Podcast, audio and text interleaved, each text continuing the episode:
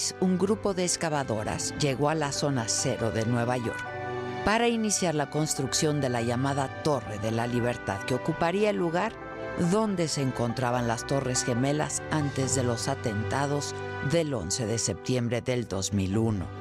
Este será el símbolo de nuestra libertad y de nuestra independencia. Nosotros no vamos a construir a ras de tierra a causa de la guerra contra el terrorismo. Nosotros vamos a alcanzar nuevas cumbres y reafirmar el perfil de rascacielos de Nueva York con un símbolo magnífico. Eso fue lo que dijo el gobernador de Nueva York, George Pataki, ese día. Y la construcción fue planeada para terminarse en el 2012 con cinco torres en un área de 6.4 hectáreas. Cuadrillas de trabajadores comenzaron a reubicar los tendidos de cables y a preparar todo para la cimentación del edificio. Larry Silverstein, beneficiario del arrendamiento del predio, quien había firmado un contrato de alquiler de las Torres Gemelas por 99 años, apenas seis semanas antes de los atentados aceptó ceder el control de la Torre de la Libertad a la autoridad portuaria a cambio de 2.100 millones de dólares. En realidad, la primera piedra de la Torre de la Libertad de unas 20 toneladas había sido colocada el 4 de julio del 2004. Tenía algunas inscripciones relacionadas con la tragedia, pero hubo diferencias entre el propietario del terreno, empresarios y políticos sobre el control del proyecto y la asignación de miles de millones de dólares para la reconstrucción. Luego de una larga batalla burocrática fue posible reactivar la obra gracias a un acuerdo cerrado un día antes entre el propietario público del terreno y el arrendatario.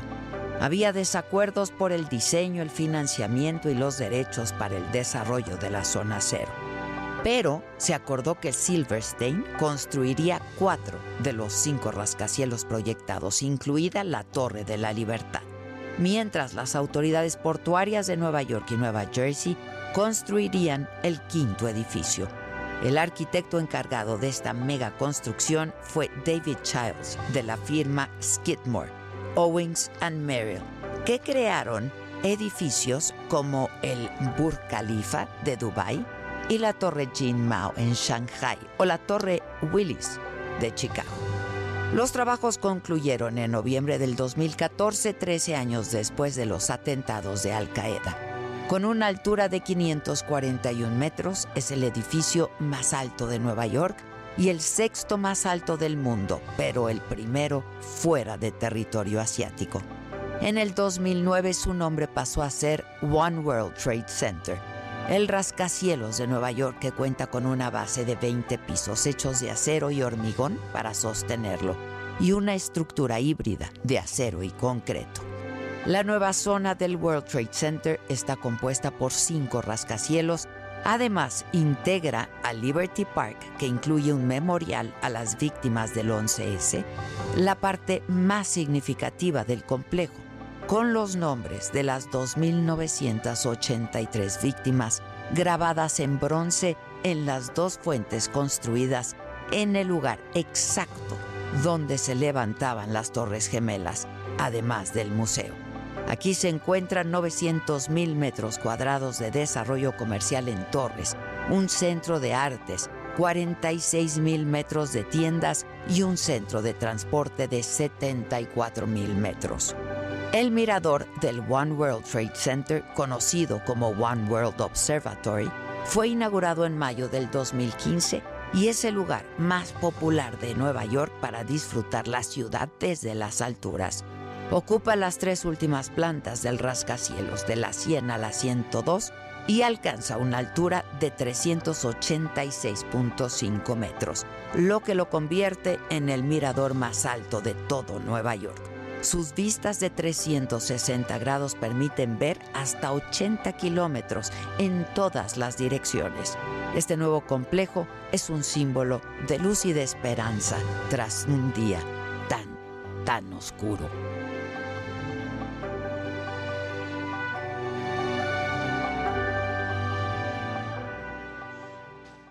Esto es, me lo dijo Adela. Yo soy Adela Micha y ya comenzamos.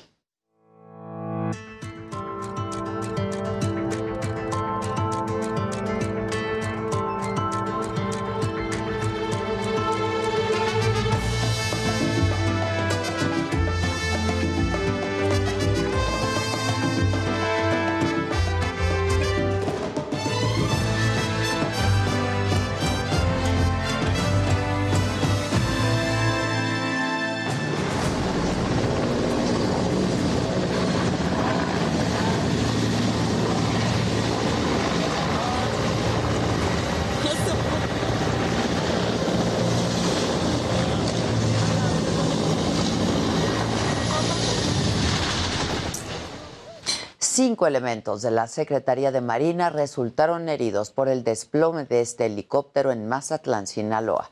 La aeronave que era usada para combatir incendios forestales dio varias vueltas en el aire y cayó cuando iba hacia Veracruz. Las autoridades investigan ya las causas del accidente.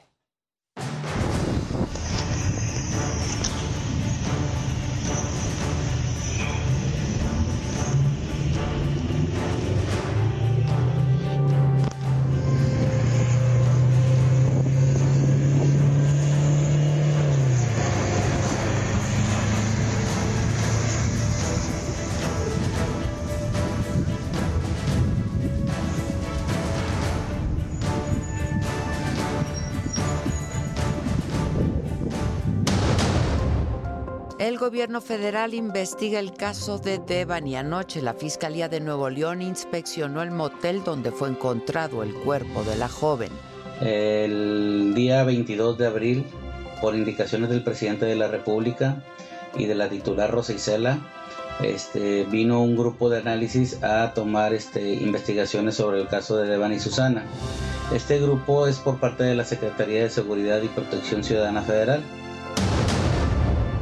más del 70% de los casos de abuso infantil ocurre en la casa de los menores y es cometido por algún familiar. En lo que va del año van 113 reportes de agresiones contra niños, revela el Consejo Ciudadano para la Seguridad y Justicia de la Ciudad de México. Los agresores someten la voluntad de las y los menores. Para manipularlos, para tratar de sujetar su voluntad, usan frases como las siguientes. Si dices algo te vas a quedar sin familia. Si te dejas te voy a comprar lo que tú quieras. Entonces no me quieres como dices, sino haces lo que yo digo. Si dices algo lastimaré a tu mamá. Nadie te va a creer.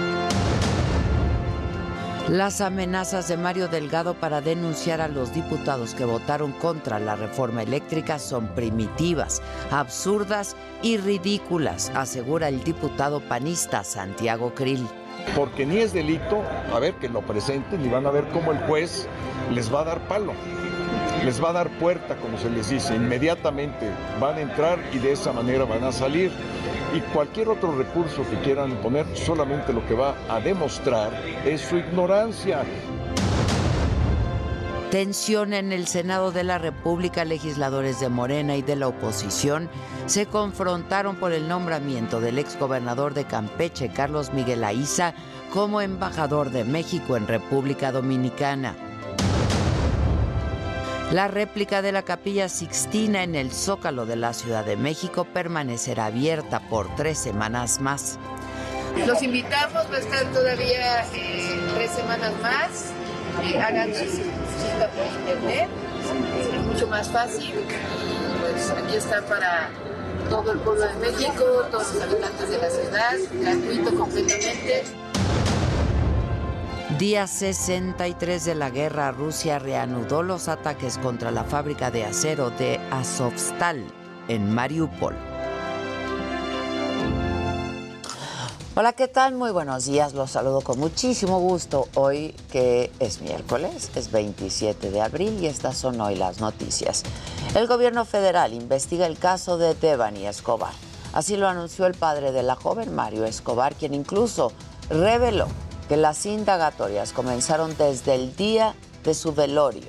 La adolescente de 18 años fue encontrada sin vida el viernes en un motel de Escobedo, Nuevo León.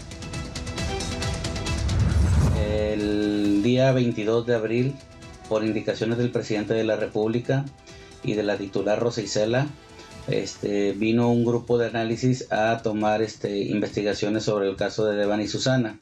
Este grupo es por parte de la Secretaría de Seguridad y Protección Ciudadana Federal y áreas de análisis e inteligencia en la Coordinación Nacional de Antisecuestros, la CONACE.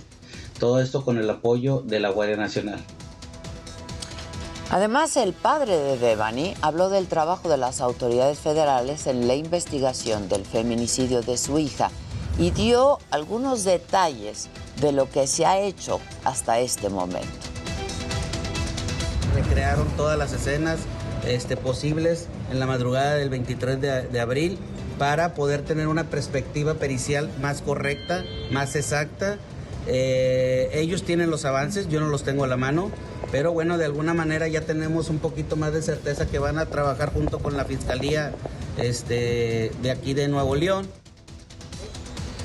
Siete de cada diez casos de abuso contra un niño se cometen en su casa y el agresor es alguno de sus familiares. Esto de acuerdo con el Consejo Ciudadano para la Seguridad y Justicia de la Ciudad de México y el reporte es de Luis Pérez Curta. Muchos niños en México tendrán poco que celebrar este 30 de abril, ya que fueron víctimas de abuso sexual. El 72% de las víctimas de abuso infantil se suscitan precisamente en situaciones derivadas de un trato equívoco, de un trato que está mal, que está ocurriendo en las familias. El 72% de los abusos ocurren en el hogar. Por otro lado, hay un dato también que es de género que es muy relevante destacar. 90% de los abusos son contra niñas. Salvador Guerrero Chiprés, presidente del Consejo Ciudadano para la Seguridad y Justicia, presentó un reporte especial. Créeles, siempre dicen la verdad que el 32% de las víctimas menores de edad atendidas por ataques ocurridos hace más de 5 años y un 15% entre 1 y 4 años. Informó de un incremento de 496% en los reportes provenientes de todo el país relacionados con menores de 17 años, edad que define a las y los niños según la Convención sobre los Derechos del Niño de las Naciones Unidas, al pasar de 80 en 2020 a 477 el año pasado. Al primer trimestre de 2022 ya se habían presentado 113 reportes. El informe identifica que 7 de cada 10 casos el agresor es un familiar de la víctima, principalmente un tío o un primo. Los agresores someten la voluntad de las y los menores. Para manipularlos, para tratar de sujetar su voluntad, usan frases como las siguientes. Si dices algo te vas a quedar sin familia. Si te dejas te voy a comprar lo que tú quieras entonces no me quieres como dices, si no haces lo que yo digo. Si dices algo lastimaré a tu mamá, nadie te va a creer. El 60% de los abusos se presentaron cuando tenían entre 7 y 11 años de edad y el 34% fue entre los 4 y 6 años. Las entidades con mayor número de reportes son el Estado de México con 38.6%, Baja California con 6.1%, Nuevo León con 5.7%, Jalisco con 5% y Puebla con 4.6%. De acuerdo al reporte presentado, las víctimas fueron agredidas sexualmente antes de cumplir los 12 años de edad. Advirtió que a las víctimas de abuso sexual infantil les puede llevar hasta 50 años revelar las agresiones, ya sea por amenazas del abusador o temor a que no les crean. El reporte basado en el análisis de los casos atendidos por la línea de seguridad o chat de confianza 55 55 33 55 33 identifica que el 27% no quiere denunciar porque no cuenta con el respaldo familiar. Teme que su familia no le crea o proteja al agresor, siente culpa o tiene apego emocional con el victimario un 20% solo desea apoyo psicológico, el 7% es la primera vez que habla del tema y el 4% tiene miedo al abusador, entre otras razones. Para me lo dijo Adela, Luis Pérez Courtad, lo Televisión.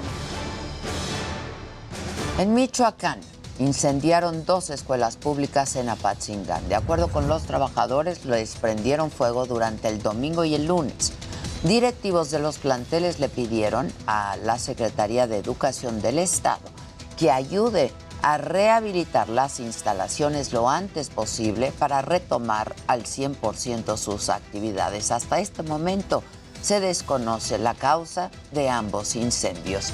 Y bueno, en otros temas, hoy se discutiría en la Cámara de Diputados el futuro del horario de verano en el país. Morena y sus aliados quieren terminar con esta modificación. ¿Qué quieren los otros? El reporte con Amado Azueta. El horario de verano podría tener sus horas contadas, así que vaya preparando sus relojes. La Cámara de Diputados determinará este miércoles si discute y vota el proyecto de decreto por el que se eliminará la medida que acompaña con una hora más o menos a los mexicanos desde 1996. Las bancadas de Morena y grupos afines apoyan la desaparición y hasta el PRD, que fue el grupo parlamentario que se adjudica la iniciativa original. La iniciativa la discutiremos mañana y lo que me parece más importante es, más allá de quién la proponga, pues es algo que le beneficia sobre todo a los niños. El cambio del horario tenía que ver con alguna cuestión de la bolsa, pero está afectando gravemente a los niños en el cambio, sobre todo en este horario que no es el natural. El coordinador de los diputados del PRD aseguró que hasta el momento no hay un solo fundamento que justifique no desaparecer el horario de verano. Hasta hace mes y medio los diputados pidieron informes sobre los beneficios de este horario, tanto a la Comisión Federal de Electricidad, a la Secretaría de Energía y hasta la Secretaría de Hacienda, y aseguran no haber recibido información alguna o nadie lo ha expuesto así, porque yo no he oído ninguna voz que no diga que no se modifique el horario de verano, pues vamos a continuar con, con este camino de, desaparecerlo por falta de argumento en contrario. Si nadie lo defiende es que a nadie le servía. Pero las intenciones de las bancadas de discutir este mismo miércoles si desaparece el horario de verano no es definitivo, porque aún no hay acuerdos en la Junta de Coordinación Política, que es donde se dirimen los temas que se van a votar.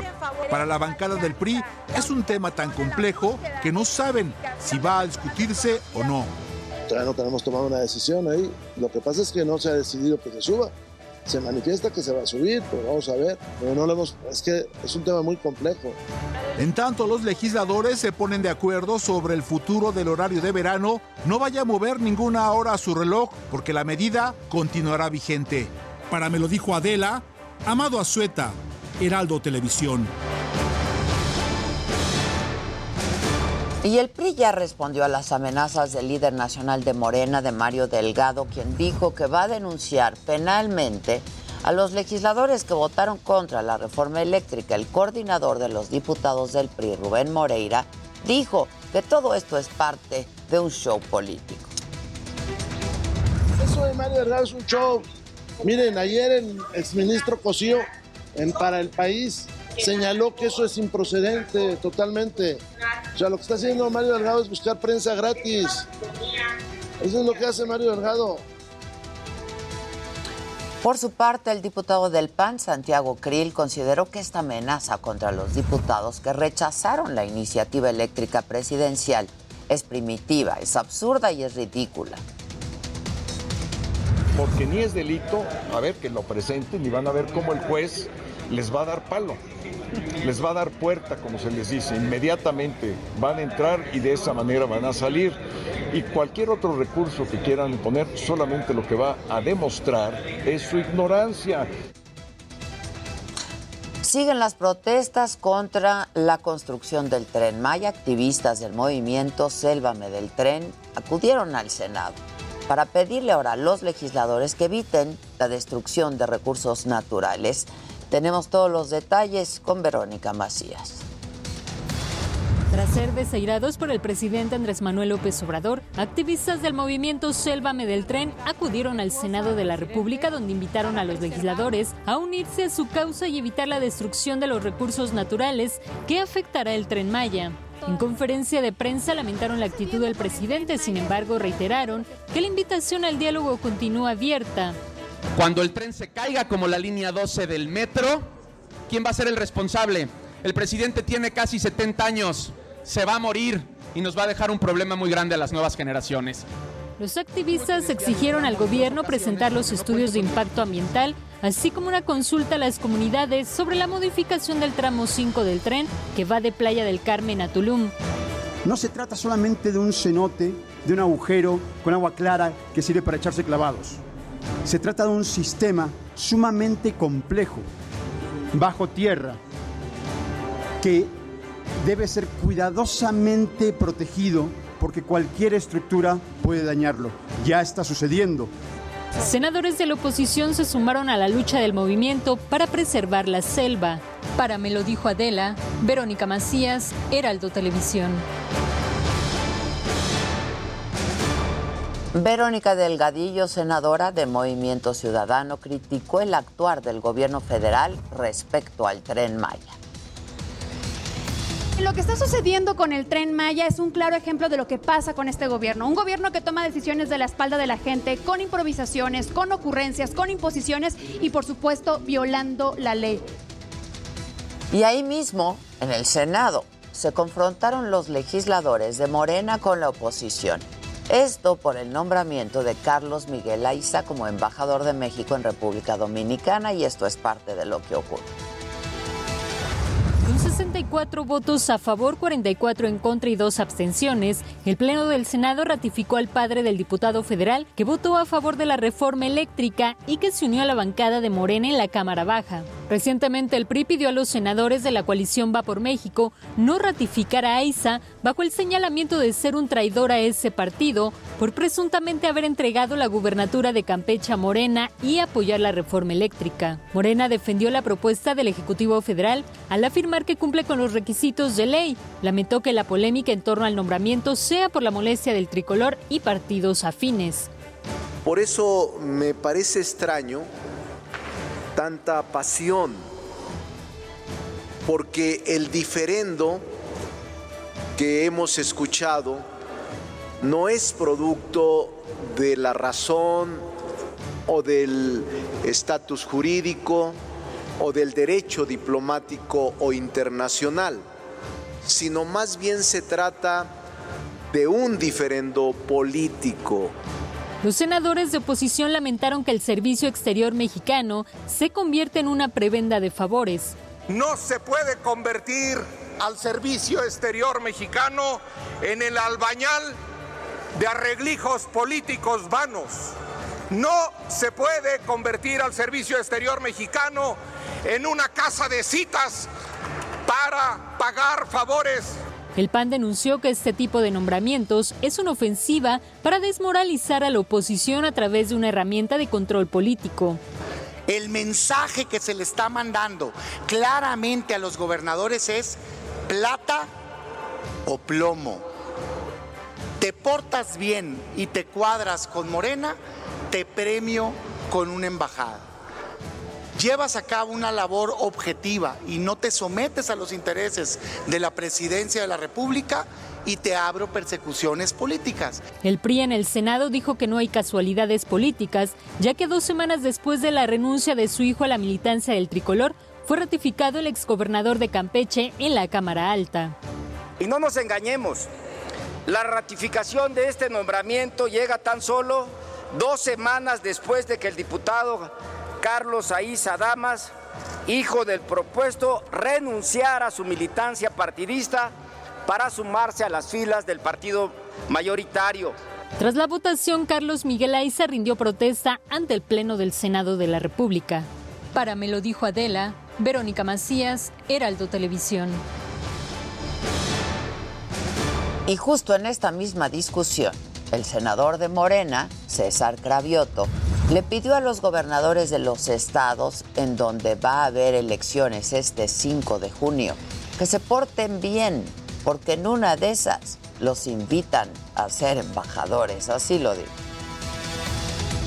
Y también les hago un llamado a todos los seis gobernadores que hoy hay elecciones en sus estados, compórtense bien, no metan las manos en el proceso electoral, hagan bien las cosas y tal vez reciban, sí, una invitación para que sean embajadores de nuestro país y representen bien a nuestro país.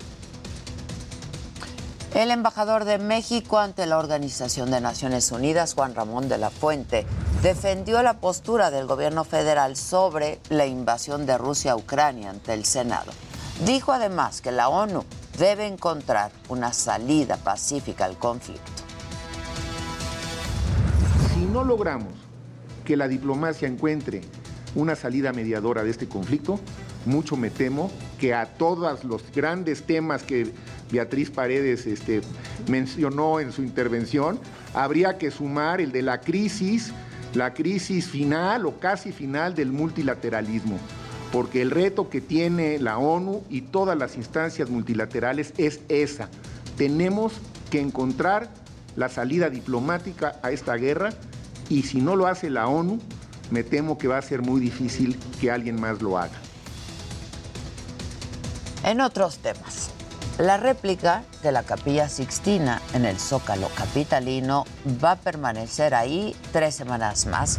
Lo anunció la jefa de gobierno, quien invitó a todos los capitalinos a ir a verla. Los invitamos, va a estar todavía eh, tres semanas más. Eh, hagan cita por internet, es mucho más fácil. Y pues aquí están para todo el pueblo de México, todos los habitantes de la ciudad, gratuito completamente. Es como si hicieran un viaje al Vaticano. En el día 63 de la guerra, Rusia reportó varios ataques, explosiones y el incendio de un depósito de armas en la ciudad de Belgorod, a 40 kilómetros de su frontera con Ucrania. Esto luego de los bombardeos del lunes y del martes en la región separatista prorrusa de Transnistria, que provocó la convocatoria del Comité de Seguridad Nacional de Moldavia. Y las tropas rusas han reanudado los ataques contra la planta siderúrgica de Azovstal, esto está en Mariupol, y ahí se refugian aproximadamente mil civiles. También Moscú tomó el control de las regiones de Kharkov y Donetsk, mientras siguen los bombardeos en la región de Gerson y la zona cercana de Isium. Rusia cortó el suministro de gas a Polonia y a Bulgaria, miembros de la OTAN y la Unión Europea, después de una reunión de Estados Unidos y sus aliados occidentales en Alemania para intensificar la ayuda militar a Ucrania. Moscú aseguró que los envíos de gas van a ser interrumpidos también para otros países si estos no aceptan el nuevo mecanismo de pago en rublos. Y por su parte, Ursula von der Leyen, la presidenta de la Comisión Europea, aseguró que la eurozona dispone de planes de contingencia contra eventuales cortes de gas de Rusia. Detalló que Moscú intenta utilizar el gas como instrumento de chantaje.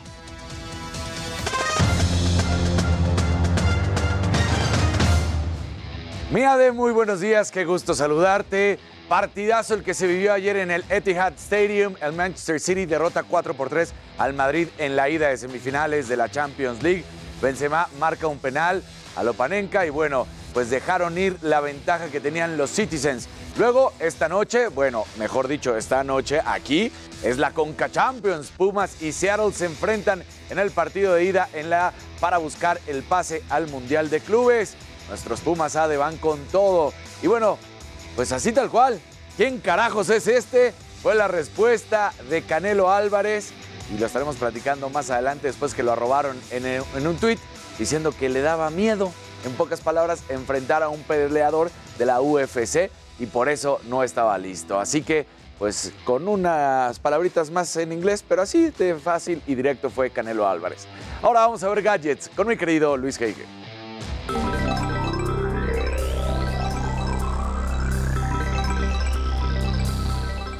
Muy buenos días y bueno, ayer como parte del foro Bitcoin México frente al futuro, ayer se instaló un cajero para comprar y vender esta criptomoneda en el Senado. El cajero, chequen, se instaló a las 10, pero a eso de las 2 de la tarde dejó de funcionar porque les falló el internet.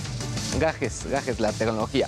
Por otro lado, Twitter bloqueó su código fuente al menos hasta el viernes tras el anuncio de la venta a Elon Musk. Esto porque dijeron fuentes a Bloomberg, estaban preocupados que los empleados pudieran realizar algún tipo de cambio caprichoso no autorizado. Finalmente se dio a conocer una nueva estafa a través de WhatsApp con la que buscan sacarte dinero. Se trata de números telefónicos no registrados que pues obviamente te escriben y que pues te hacen creer que son algún tipo de familiar. Pero bueno, estimado Jimmy, ¿tú a quién traes? Entre.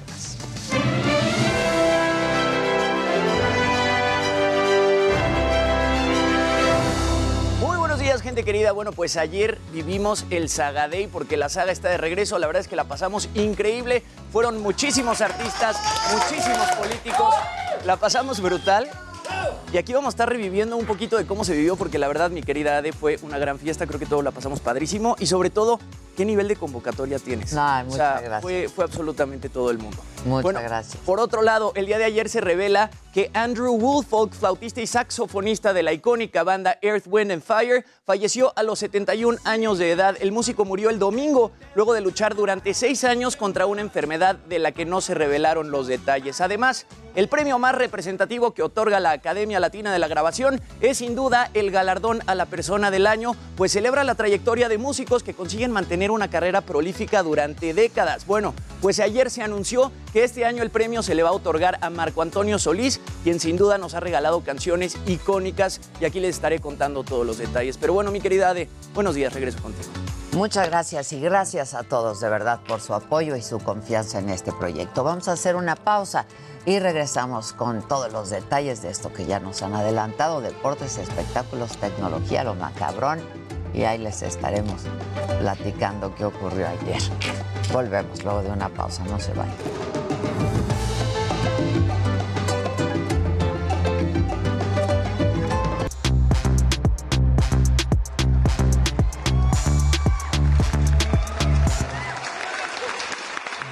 Bueno, aquí ya estamos todos. Saluden. Buenos días. Buenos días. buenos días. ¿Cómo A están? todos en casita. Buenos días. Buenos días. Y sí están buenos los días, la Sí, verdad. sí. El de ayer estuvo buenísimo. Sí, muy Sí. contento. Qué días, qué noche. Sí, estuvo bien padre. Estuvo bien padre. Fue como un rally, fue como un rally. Muchas gracias. ¿No fue un rally Fue un ayer? rally, No, güey. y sobre aquí. todo muchísimos amigos. O sea, como que de pronto iba caminabas a un lado, veías un amigo que tenías mucho rato de no ver, saludar. Estaba muy padre. Gente que vino, obviamente, aquí a entrevista, que estuvo contigo. Eso es Amigos de la genial. saga, ¿no? Gente Padrísimo. de la. Sí, sí, la verdad. Saga Brothers. estuvo bien padre. Y de la vida. Exacto. Y de la Exacto. vida. Y de la vida. Sí, estuvo padre. Pues a ver, cuéntame. ¿Empezamos con eso? Venga. Porque luego yo veo cosas que no vi. ¿En qué momento? ¿Eso dónde pasó? Exacto. Venga.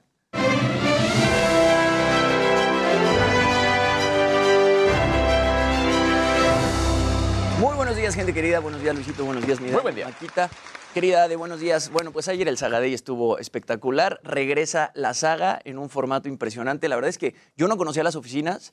Se me hicieron espectaculares. El foro de la saga, digo, yo fui el único que vi, pero me imagino que los otros tres también han de estar increíbles. Felicidades. La verdad estuvo padrísimo. Vamos a revivir un poco pues de todas las personas, todas las personalidades, ¿no? Entre políticos, artistas, amigos, familiares, etcétera. Creo que pues tienes una convocatoria increíble. Vamos a ver. Gracias, Jimmy. Viene. Si nos dejan, nos va a un mundo nuevo. Juntitos los dos, cerquita de Dios, será lo que soñamos. Si nos dejan. Bueno, ahí cantando todo. todo el mundo, nunca falta el palomazo. Hubo sesión ahí. La cámara sesión. alta. Votaron y se fueron al evento. Sí, y luego regresaron. Sí, regresaron. Sí. Ahora vamos a ver pues la llegada de todos los actores y políticos. Bien. Triunfando y que siga creciendo con todos sus contenidos. Hoy es día de champaña, de burbuja, porque hoy pues estamos, ¿no? De estreno, de fiesta. ¿Y qué se hace en las fiestas? Burbujita. Lo que tenga, lo que sea que tenga burbuja. Así es que Felicidades, a ti, nena, a ti por todo. Ha sido una delicia trabajar contigo, conocerte, el resultado y el pedazo de mujer en el que te has convertido. Te felicito y te amo profundamente. Feliz de estar eh, compartiendo con ella esta nueva etapa. Eh, Adela es eh, una gran figura del periodismo nacional. Eh, hoy, mañana y siempre, diré yo, es una chingona. Amor mío, ya estamos aquí. Me da muchísimo gusto estar, por supuesto, en este cóctel. Deseándote lo mejor, como siempre. Sé que ahora vas a empezar a llegar tarde, pero pues ni modo. Así es esto. Trabaja mucho, trabaja mucho. La pura crema y nata. Estaba por ahí Carmen Campuzano. Sí, estaba Carmen. DJ Campu, ahí Sí. Campu. Estuvo increíble. La verdad. Chantal Andere, preciosa, divina. Paco de Miguel. Paco, Paco de, de Miguel. Miguel. Ingrid Coronado. Ingrid Coronado. Sí. Fabián Lavalle. Fabián, Fabián Carmen Muñoz. El pelón Gomis. El, el pelón Gomis. El pelón Gomis, Gustavo Prado con los pelos ah, rosas. Sí. No sé si es nueva etapa. El, el, mismo burro. Sus mismo estudios en un nuevo lugar. Le deseo igualmente lo mejor y mucha abundancia. Y por último, unas palabras para el público de San. ¿Qué quieres que les diga? No, pues si no me preguntas, no voy a llegar a platicar. ¡Oh, pelón! Ay, pelón, pelón. Pero no oí la pregunta que le hizo. Le dijo, este, ¿qué, ¿qué palabras le quieres dedicar al público? Y entonces el pelón así como, no, pues dime tú qué quieres que diga. Y primero ella le dijo, ¿cuál es tu, dinos tu nombre? Y, y Se dice enojó así, él, se sí, enojó ¿cómo él. que, ¿Cómo que mi nombre? Sí, se, no- se molestó, se molestó. Pero todo lo demás muy bien. obligación de saberse los nombres de nadie ya también. Oye, también. Esténse, ¿eh? Esténse. Estuvo Erubiel, estuvo Olga Sánchez Cordero, Claudia estuvo Ricardo Monreal, estuvo... un programa aquí, pa- morrita. Las que perdidas. Va a estar bien chingón. Esa tantito Vamos tener levantaba los brazos de y nos lujo. flashaba. Sí, claro. Les vamos a hacer entrevistas a, a invitados, este, por ejemplo, a chicos de la farándula que son gays, que forman parte de la comunidad gay, que nos platiquen cómo salieron del closet y todo este pedo. Va a estar bien padre, por si quieres ir tú. Por si quieres, no te creas. Gracias de verdad y queremos felicitar a La Chairistegui. Chairistegui también, Hubo en la mañana estuvo por ahí. El burro. Michelle Viet, este, Rommel Pacheco, Rommel Pacheco, Rommel Pacheco estuvo ahí, Fernando Platas, estuvo bien padre. La crema y verdad. nata. Estuvo. Claudia Ruiz Macié y ahí todos estaban como locos con la Claudia, ¿verdad, Jerry? guapa llegó. Guapísima. El gobernador Curi. El gobernador, Curi. El gobernador. Sí, Memo- del Bosque. Los alcaldes, Más Memo pa- del más allá, Bosque. Más pegado a periférico. Y pues, pues muy feliz, la verdad, porque pues la saga es padrísimo. Este, yo que estuve aquí con ella, ya hace casi creo que un año. No, ya fue un año. Eh, estuvo muy, Sí. muy divertido. La verdad, una entrevista No muy padre. Y pues, nunca. pues a ver qué tal está el nuevo foro. Dices.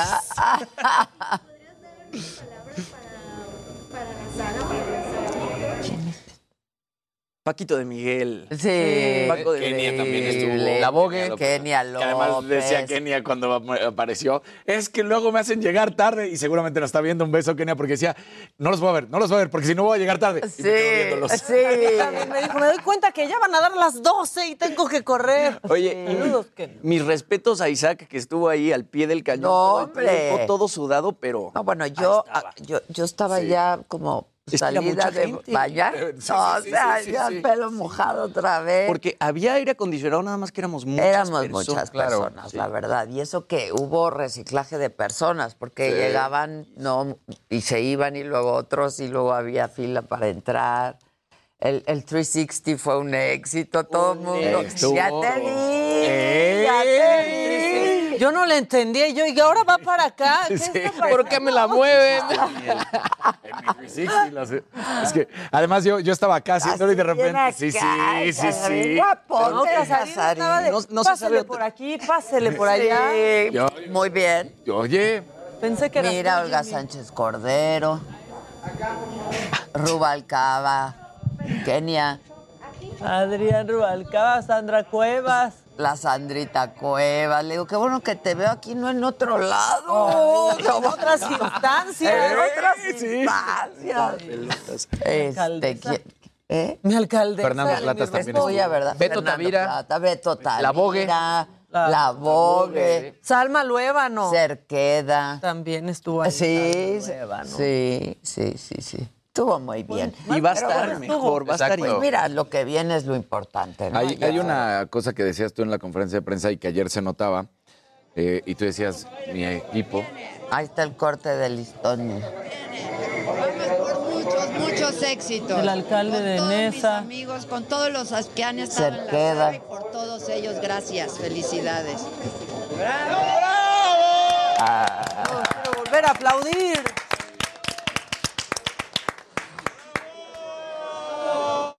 Qué buena. onda. Te digo que ayer en la conferencia tú hay un momento en el que dices, es que es mucho más que mi familia, es mi equipo, chingas son mis cuatachos, yo los... Y la verdad es que así se sentía, aunque nosotros estamos aquí y de repente nos permites mucho, ahorita que me decías, andaban por aquí, andaban por allá, llegaban y felicidades y felicidades y yo... Gracias, fel- claro, felicidades para no, Adela. O sea, pues gracias, sí. pero es ADE, es ADE. No, somos todos, somos un equipo de Pero trabajo. La verdad hay que reconocer el trabajo del equipo siempre, siempre, porque atrás de uno siempre hay mucha gente. Y mi equipo en especial siempre se la está rifando. y somos pocos, pero enormes, la verdad. O sea, A- Ahora que decía Isaac, yo le pregunté a Isaac, ¿y tú qué sientes? Y me dice, imagínate, o sea, yo fui como de los primeros que arrancó y ahora, pues ver esto, cómo está montado, lo grande que hemos crecido, pues es bien padre también para el equipo. Pues O claro. sea, Quito estaba así, ya está, está peludo. o sea. Quito estaba así, chiquito. Ya tiene barba. Ya le sale la barba. Y llegó de, de, de, pues, de- Llegó, te lo escondí de radio porque te enojaste con él. y lo- Ah, sí, el primer día creo que dije, no quiero volver a ver ese niño o algo así. Oye, yo nada más quiero recapitular. Luego me lo escondía, Susan, para que yo no lo viera. Y míralo ahora. Míralo. Velo. Le revisaba yo sus textos y se los corregía. Uy, Pues pobre miren, hombre, pobre hombre valiente. Mandar un texto a revisión, Adela. Este, pero, pues sí, a ver, a ver, ahí está empezando mucha gente. Las personas que estaban a la entrada, por ejemplo, pues son becarios, ¿no? Claro. Este, y así, Y así por se un lugar se empieza, ¿eh? claro. Que a lo mejor fue lo que le molestó al pelón, ¿no? Que, Claro. pero pues son chavitos. Y como de otra empezamos varios. generación. Como empezamos varios también. Así empezamos. Pelón, no todos empezamos del mismo lugar. Sí. Agarra la onda en eso. Pues También. Eso es simple. La verdad. O como si a nosotros nos hubieran dicho, oye, este, Daniel, Jimmy, Luis, digan quiénes son. No, porque yo trabajo con Adela, tienen que saber quién soy. Pues, pues no. pues, claro. Eso es Hay lo que que, ser humildes. No, no tiene por qué saber. Hubieras dicho que eres el que se pelea en Twitter. O sea, Ya con eso, güey. sí. No, No, es que bueno, pero te gacho queremos mucho, pelón, te queremos mucho, pero a ver, es una, ni- es, es una niña, está empezando, ¿no? Y, hay que darles chance porque luego se convierten en grandes, ¿no? Oye, yo nada más quiero decir, entonces hay programa de Chairistei, ¿no? El burro hace saga... perdón. Sagafood. Ya se fue. Sagafood, ya se fue. Sí. Este, las perdidas. Ya pasó. Ya pasó. La saga, y a mí lo que más me emociona es que regresa tu formato De entrevista uno a uno uno. a uno. sí. Eso va a estar espectacular. Eso va a estar bien padre. Este, y, y lo, y, y bueno, pues ya estamos pensando en los otros programas que vendrán. ¿no? Exactamente. Exactamente. Ya nos los andamos saboreando. Ya nos los andamos Pero con saboreando. calma. Pues sí, Exacto. pues sí, ¿no? Como decía yo, pues hoy estamos todos muy contentos, pero el trabajo empieza mañana.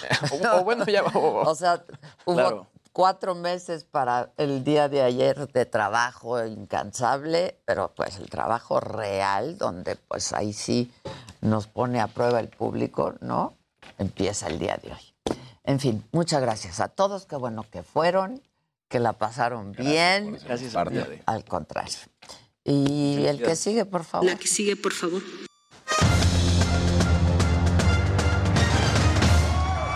Hay partidos de Champions League. Ade, ayer un juegazo. De hecho, hasta en la presentación de Saga Food, el mismo burro decía, ahorita Sí, se está jugando. ahorita se está jugando. Entonces, eh, muy buen juego. Se esperaba que fuera mejor por parte de los Citizens en el sentido de dominar y aplastar al Madrid, pero el Madrid pues saca la casta, termina el- dando un marcador a favor sin duda alguna, porque cuando se esperaba que podía haber sido aplastado el Madrid realmente por un 5, 6 por 0, pues termina con un marcador, digamos, favorable, entre comillas, porque no era tanta la ventaja que se pudo haber tenido. Y bueno, con esto, pues mantiene ciertas esperanzas. El equipo del City marca cuatro goles y fueron por parte de De Bruyne, Gabriel Jesús, Phil Foden y Bernardo Silva. Y mientras tanto, Benzema anotó un doblete, uno de ellos, pues a la panenca, el estilo en lo que estamos diciendo, el, el gol, y luego al final de Vinicius, 4 por 3 es el marcador. Y hoy se enfrenta el Liverpool contra el Villarreal, será a las 2 de la tarde. Entonces, muy, muy importante. Hoy también, Ade, ayer había festejo, hoy es otro día de festejo, cumple 66 años de historia la Arena México. Vamos a ver lo que nos prepararon justamente Oriol Ramírez. Bien.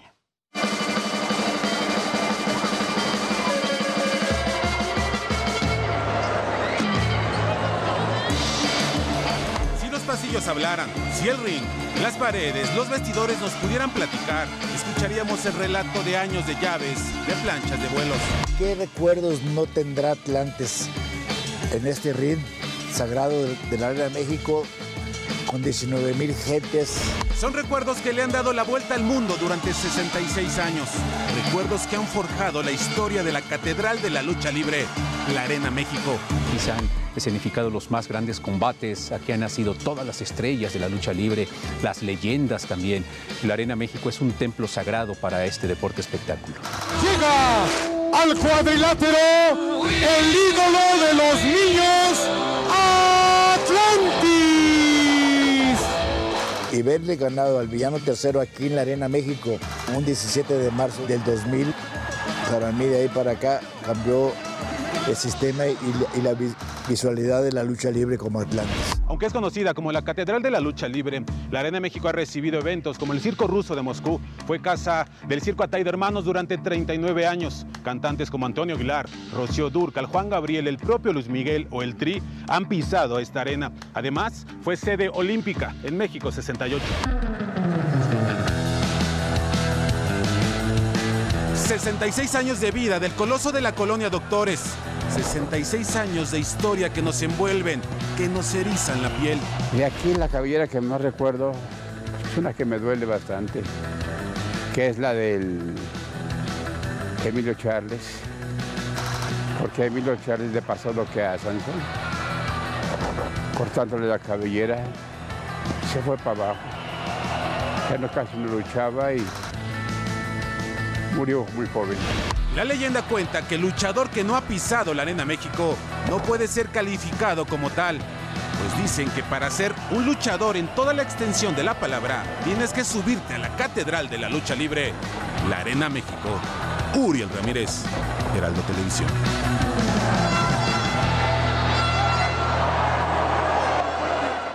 Sin duda alguna, el pancracio mexicano, la tradición, lo que representa la lucha libre para nuestro Sí. país, espectacular, ¿no? ¿Quién no ha ido a las Digo, luchas? ¿quién no ha ido a las luchas, la verdad? Este, luego lo que se convirtió también rompiendo fronteras en el cine mexicano Claro, de las luchas, ¿no? sí. ¿Cómo es de impactante lo que El ha- santo. El santo, el En santo y Europa. Blue Demon, buenos Uy, son. Te llevas una máscara a Europa o Japón y la cambias por sí. casi lo que quieras. Sí, Casi claro, lo que sí. quieras, sí, de hecho. que El santo era dorado. Las películas del pel- santo en Europa eran lo máximo. Lo máximo, sí, sí. Sí, muy bien. El que sigue, por, sigue, por favor.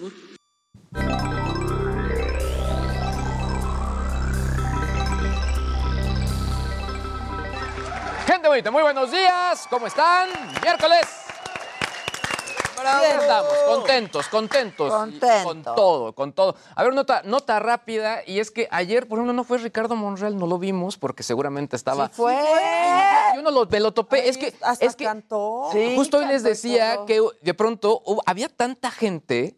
Que dije, bueno, no fue tal persona, no, sí, bueno, ya me pasó ahorita. Sí. Pero de pronto, viste a tal, no, no lo vi porque no nos, no nos alcanzábamos a ver Sí. en la migración. Pero bueno, Ricardo Monreal ayer estuvo también muy, muy metido y también, eh, pues, varios políticos, porque fue el foro Bitcoin. Instalaron un cajero Bitcoin en el Senado. Y la mala noticia es que, pues, les dejó de funcionar porque les falló el internet. bueno, eh, a ver. Es Exacto. Enséñale. Exacto, bueno. Enséñale. Exactamente. Pero bueno, la parte interesante, y creo que eh, a mí algo que me ha gustado mucho, sobre todo de Ricardo Monreal, aunque hay algunas cosas que no estoy tan de acuerdo, en la parte tecnológica es de los pocos políticos que se ha metido. A favor o en contra, pero está muy metido. Y en el caso de las criptomonedas, dijo que pues necesita México estar manteniendo una competitividad mundial y sobre todo que es una realidad todo el tema de las criptos que le va a pegar a los jóvenes y que necesitamos estar ahí dentro. Por otro lado, también dijo que no únicamente nos tenemos que fijar en el tema de las de- del Bitcoin, sino que hay más criptomonedas. Por otro lado, hubo opiniones también encontradas con respecto a que sí puede ser una buena opción para poderlas utilizar. Sin embargo, eh, creo que lo que hay que usarla sobre todo es como una referencia debido a la volatilidad de estos recursos. Eh, y finalmente creo que también lo que vale la pena mencionar es que, bueno, ya a estas, en estas esferas se le esté dando la importancia a este tipo de temas. Ya se había mencionado también que el Banco de México le va a entrar muy fuerte, pero pues bueno, todavía faltan algunos algunos días. Y por otro lado, la gente de Mercado Libre anunció en marzo que hubo una filtración muy importante de cuentas. Se hablaba en ese momento, en marzo, de 300 mil eh, cuentas de usuarios registrados, donde pues obviamente había información de contraseñas, balances de cuentas, inversiones, eh, muchos, muchos datos de los usuarios. La mala noticia es que ayer dijeron que creo que son más. No han dicho no. cuántas son, pero que la filtración fue mucho más profunda de lo que ellos esperaban y que estarán muy en contacto con todos los usuarios debido a que, pues bueno, esto es muy, muy fuerte. Finalmente, Twitter, pues no quiere pues, que haya un sustito y que haya algún pícaro por ahí dentro de sus empleados y bloquearon el código fuente. No se puede realizar ninguna, ningún cambio en la aplicación a menos que un vicepresidente lo autorice. Ya han hecho esto en otros momentos, por ejemplo en el Super Bowl, sobre todo para que haya algún tipo de pues, eh, precaución con respecto a algún eh, empleado resentido con respecto al, al evento y en este caso a la compra. Así que, pues bueno, todo en plataformas digitales. Hijos. Confían en sus empleados, qué bárbaro. Sí, no, yo, yo lo que me quedé es qué bonito ambiente de trabajo, ¿eh? Sí, Sí, exacto. qué bárbaro. Qué bárbaro. ¿Ven? Porque hay que tener un equipo cercano. Sí, exacto. Sí, sí, sí. Pues muy bien. Viene lo macabrón. Venga. Échenlo.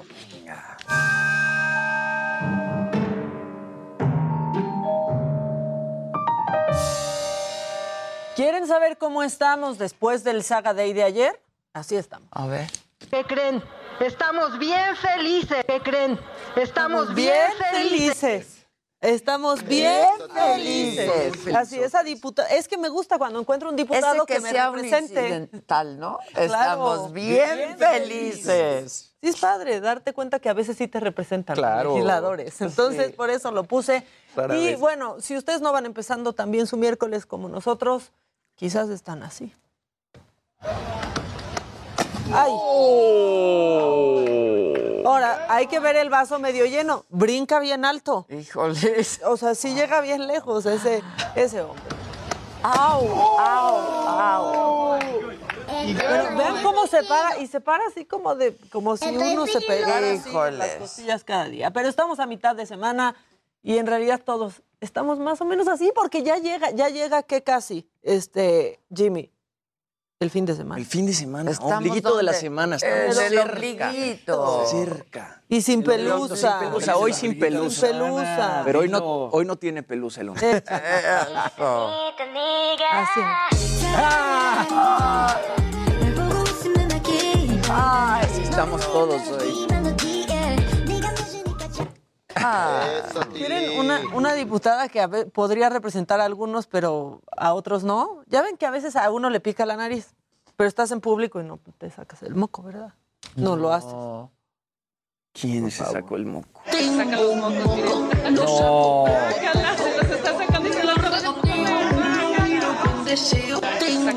Y pareciera que está siendo.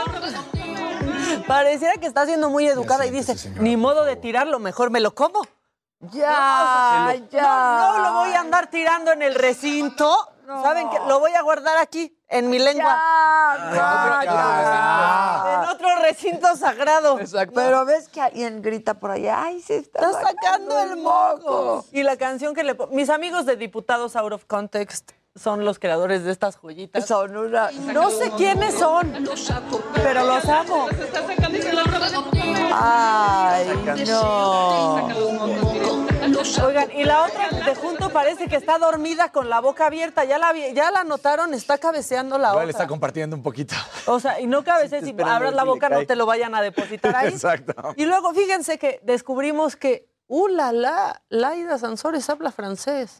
Un francés que van a oui, entender oui, oui. perfecto, monsieur y madame. Los que trabajan para los iberdrolas y trabajan para su chingada madre, pues ahí se vayan. Esta no es su tierra, este no es su mundo. Por eso los mayores tienen la vida hecha. Los, ¡Oh, la, la! ¡Oh, la, la! Los ciberdrolas es una tribu Mon urbana. Los Sí, ciberdrolas. los ciberdrolas. Como los FIFAs, Sí, las nenis. sí. Ahora llegan los ciberdrolas. Los ciberdrolas. Pensé que habían peleado con los aztecas o algo ¡Oh, así. la, la! ¡Oh, la, la! ¡Uh, la, la! Oigan, eh, ¿quieren una, pues, un cachito más del homenaje que hicieron los senadores a los compositores? Tenemos otra pieza musical. Sí, hay pieza Hay otra pieza musical. Y que me traigan aquí, que digan que estoy dormido y que me traigan aquí. México lindo y querido, señor de... Ya que, ya que alguien pone la mano así, es que está interpretando con pues, mucho, Pues ayer todos los mismos estuvieron cantando. Sí, pero faltó que nos cantaran el pelo suelto. Sí, exacto. El pelo suelto. Y, Y ahora voy. Imagínate ayer que hubieran empezado. Y voy, y voy, y voy. La alfombra. y voy. Voy a traer. Eso queríamos ver. Todo muy Ahí parecido. está mi macabroncito por ahorita. Muy bien, Muy bien. muy bien. Pues vamos a hacer una pausa y regresamos rapidísimo. Hoy es miércoles, tenemos consulta con Javi Derma y mucho más. Aquí en Me lo dijo Adela, no se vaya.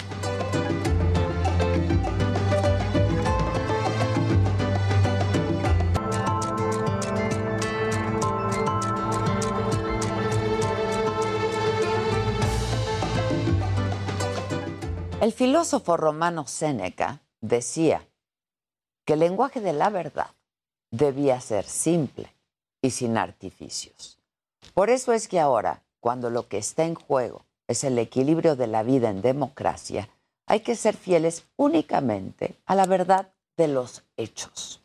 La consulta de revocación de mandato fue pura demagogia y el presidente López Obrador la usó para dañar al INE.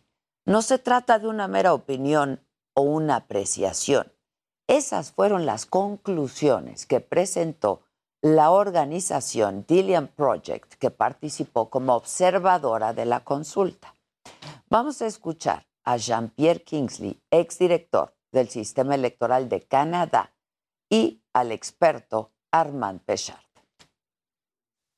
Lo que hizo el presidente fue trató de que la gente viera al INE como la oposición, porque no tiene, no hay más oposición. Y el INE no es oposición. sí hacemos, usamos la palabra eh, demagogia. Y la, la demagogia realmente es evidente, ¿verdad? Que eh, este, eh, realmente el, en lo que es el proceso de revocación de mandato fue realmente un instrumento de demagogia este, para sostener su aprobación. Este, y para mí que esa factura es muy alta para el pueblo mexicano.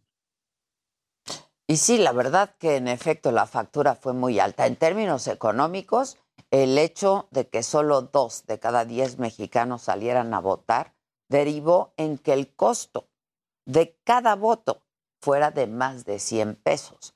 En términos políticos, el costo fue también alto. Durante todo el proceso de la consulta de revocación, el presidente López Obrador echó a andar toda la maquinaria de la Cuarta Transformación en contra del Instituto Nacional Electoral y se violó de forma sistemática todos los días la ley cada vez que funcionarios promocionaban el ejercicio.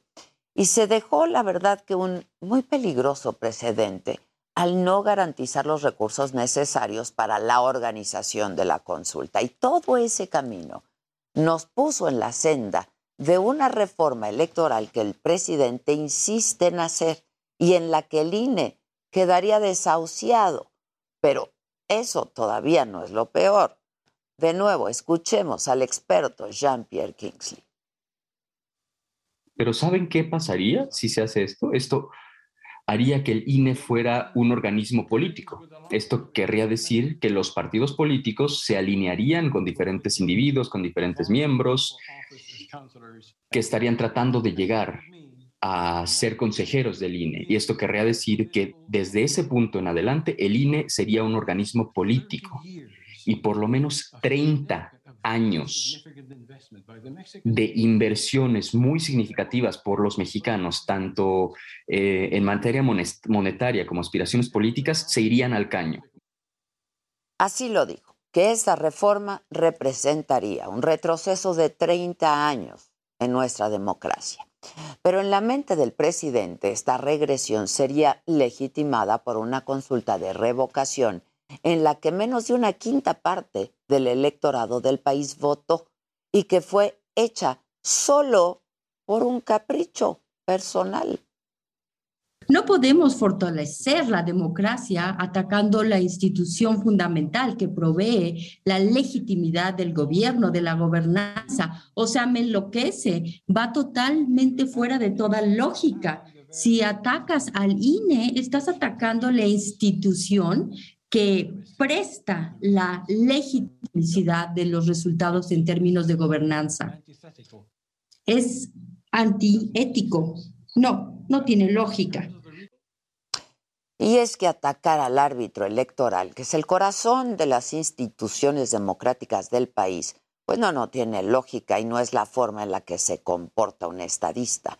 Porque el presidente llegó al poder precisamente por la elección y los resultados que avaló ese mismo instituto que hoy el presidente se empeña en liquidar.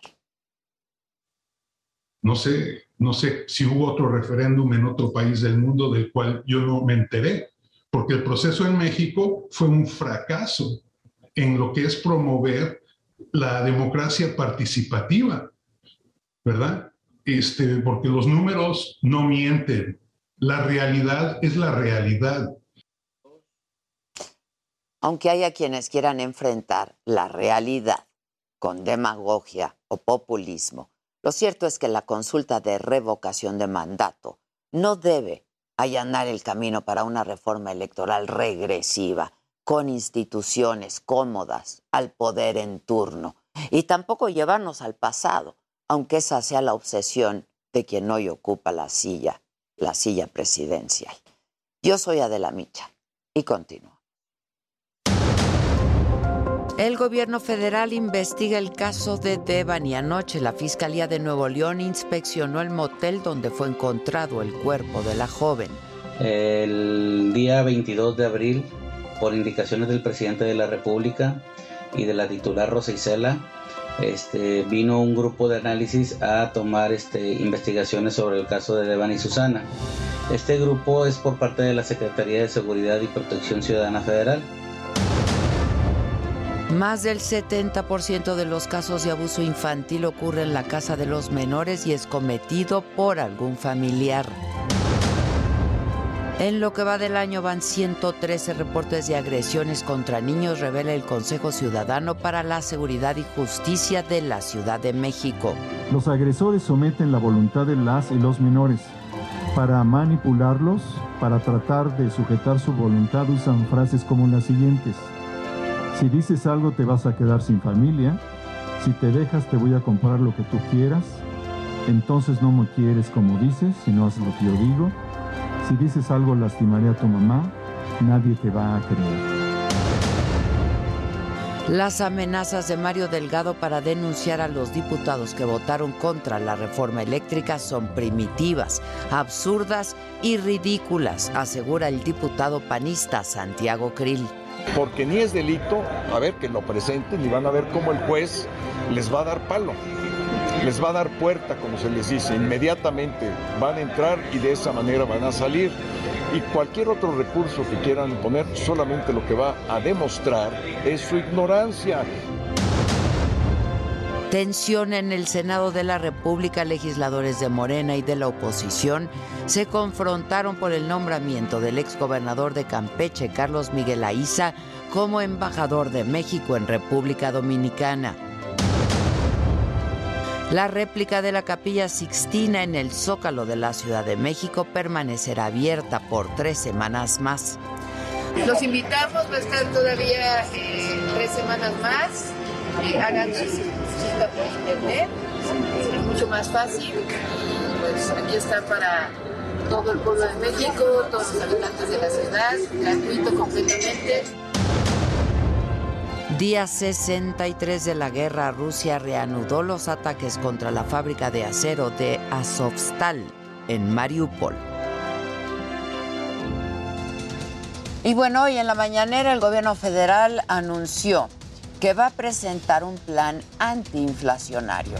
En ocho días, en ocho días van a informar de todos los detalles. Por lo pronto, se dijo que es para enfrentar el problema de la carestía. Incluso se hizo un llamado a los campesinos del país para que participen en el combate a la inflación que está en 7.5 72% y que es la más alta en 21 años.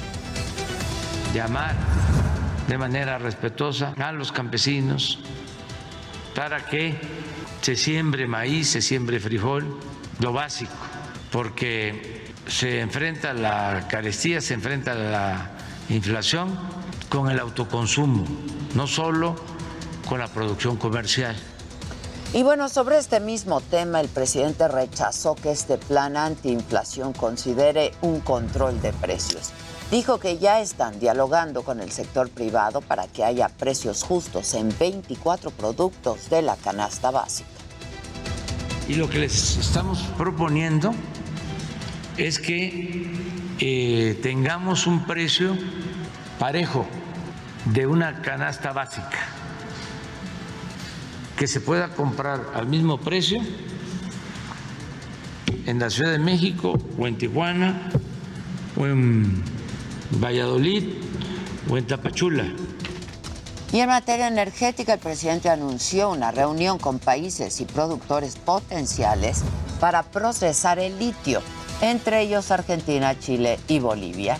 Esto con el fin pues, de unir experiencias, dijo, y definir la creación de la empresa mexicana que explotará el litio. Además, subrayó que siguen, están en diálogos para saber quién administrará esta empresa. Y esto dijo al respecto. Todo esto va a ayudar mucho a recoger las experiencias eh, y a que podamos eh, definir bien las características de la empresa mexicana que va a manejar lo del litio, sobre los recursos, eh, todo el apoyo de investigación, sobre la ley eléctrica que la Corte declaró constitucional hace unas semanas, el presidente aseguró que no aumentarán los impuestos y que no subirá el precio de la luz. Dijo además que no violará el tratado comercial entre México, Estados Unidos y Canadá porque van a iniciar los diálogos con las empresas que tienen que ver con el llamado autoabasto eléctrico. Actuamos de manera consecuente no tenemos esos eh, discursos este, contrapuestos, no somos hipócritas. Y también que los mexicanos sepan que nuestro país es de los países del mundo que más energía limpia produce. En materia educativa, el presidente defendió el nuevo modelo educativo que presentó ayer la Secretaría de Educación Pública y que contempla la alineación de los contenidos de los libros de texto a la ideología del actual gobierno. El presidente dijo que fueron 36 años de dominio neoliberal. Estas fueron sus palabras. Que revisar los contenidos educativos, pues no vamos a estar formando personas, profesionales, ciudadanos, deshumanizados, egoístas, porque ese era el plan del modelo neoliberal. Y en materia de salud, el presidente aseguró que el nuevo sistema de salud deberá garantizar médicos especialistas y medicinas gratuitas, además de servicio permanente día y noche y fines de semana. Entonces, este es un plan para garantizar el derecho a la salud. Es todo un desafío. Y vamos a cumplir. Todos los martes vamos a estar informando ¿Y de qué más ocurrió en la mañanera? Nos informa Francisco Nieto. ¿Cómo estás, Paco?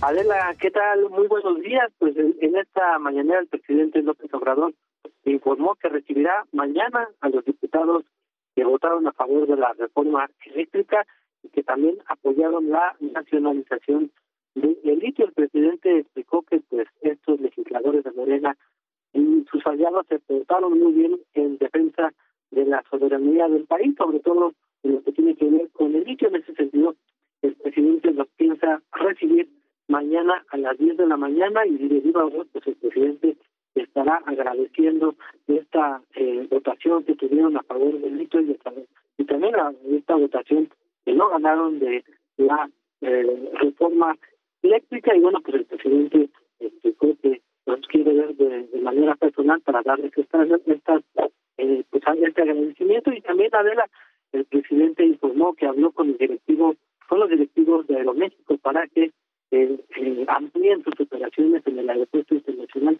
Felipe Ángeles y bueno desde la mañana también llamó a los directivos de Viva Aerobús y también de Volaris para que hagan esta ampliación de los destinos que tienen en el, en los, en el Aeropuerto Internacional de la Ciudad de México y que vayan pasando los vuelos a Felipe Ángel. En esta parte de lo que ocurrió en esta mañana de muy bien, muchas gracias Paco. Gracias. Vamos ahora con Israel Lorenzana porque padres de familia están bloqueando Avenida Revolución. ¿Cómo estás Israel? Buen día. Adela, muchísimas gracias. Un gusto saludarte esta mañana. Nos hemos trasladado hasta la Avenida Revolución, es la colonia Escandón, al cruce con la calle José Martí. Lo que estás observando de fondo, Adela, son padres de familia de la secundaria número 42. Fíjate que señalan que desde hace seis meses no tienen energía eléctrica en su escuela. Por supuesto, esto ya ha afectado el rendimiento de los niños y también, bueno, pues no pueden continuar con sus estudios por la tarde, ya que no hay luz. Y en ese sentido, después de hacer pues varias denuncias, decidieron el día de hoy bloquear esta importante arteria, Avenida Revolución.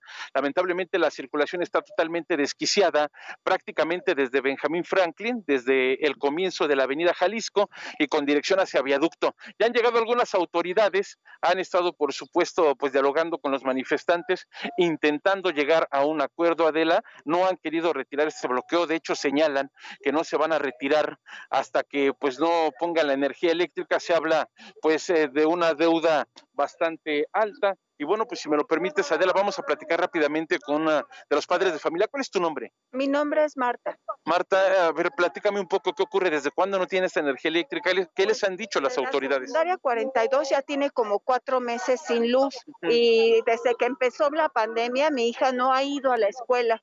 ¿En qué año va tu hija? Eh, ya va en tercero y apenas regresó y ya pasa esto, o sea, otra vez a la casa. Claro. Y ahorita porque quisimos los papás están en clases. O sea, todo ha sido por, por los papás. ¿Y qué les dicen las autoridades?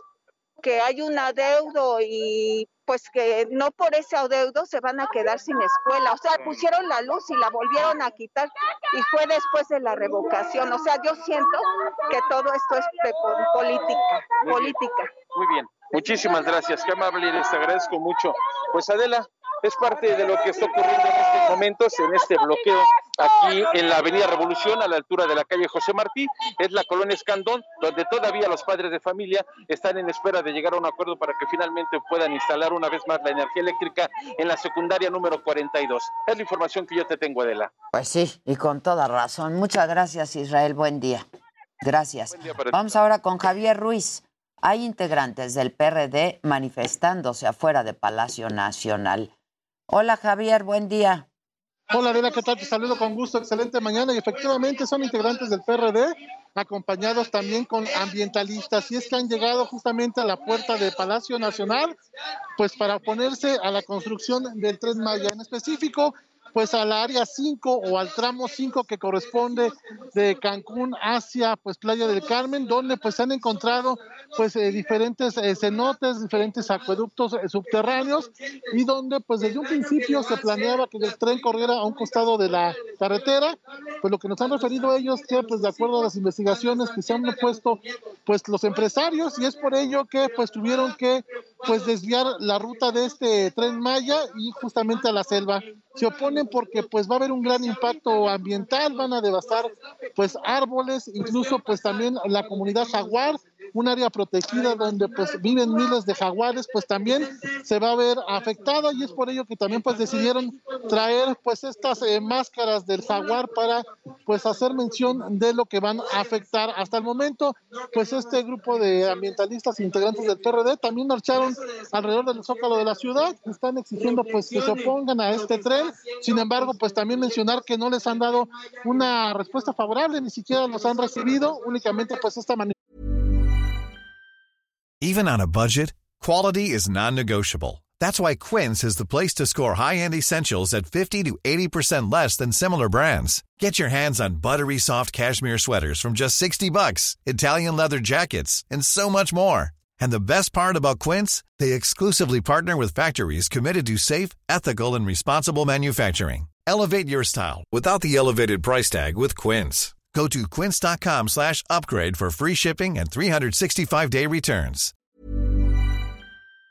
La manifestación continúa aquí justamente en las afueras de Palacio Nacional y también evitar pues la zona de 20 de noviembre porque pues tenemos prácticamente cerrada la circulación en todo este primer cuadro, utilizar como alternativa el eje central Lázaro Cárdenas. De momento, Adela, es el reporte que tenemos.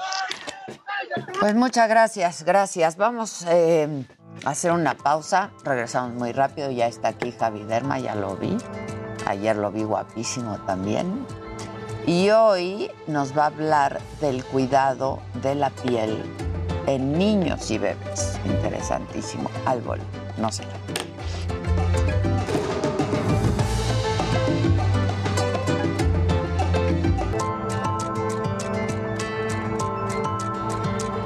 Aplausos a Javi Derma. Bien, Javi. Ahora sí que está en los mejores eventos. En los mejores eventos. Tuvimos la dicha del día de ayer dar banderazo Ah. junto con muchas celebridades, políticos, cantantes, youtubers, el inicio de la saga en esta nueva temporada que viene cargada de sorpresas y que pues realmente hay para todos los gustos. Ahora sí que grandes chicos, deportes, eh, noticias, celebridades, de todo. Así que muchas felicidades. Muchas gracias, mi Javi.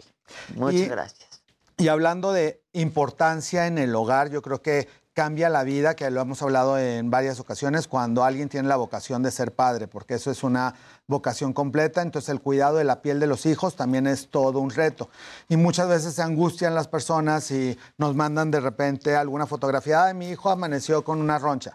Y es muy difícil dar orientación por redes sociales o por una simple fotografía, porque el nivel, la calidad de la fotografía, pues una roncha se puede parecer en todo y puede ser hongos, virus, bacterias o simplemente una rosadura o a veces nada.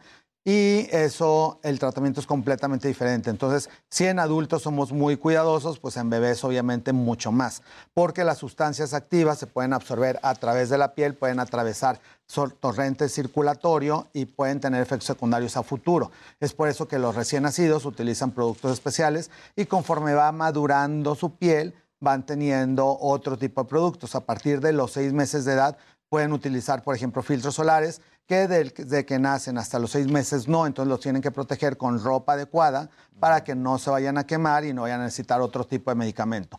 La medicina untada ha evolucionado mucho. Eh, la semana pasada tuvimos un congreso internacional de dermatología en donde se hablaba que, por ejemplo, había filtros solares antes que se podían absorber y después los encontrabas en torrente circulatorio y todavía no había estudios suficientes para saber qué podía pasar en 7, 10 años posterior.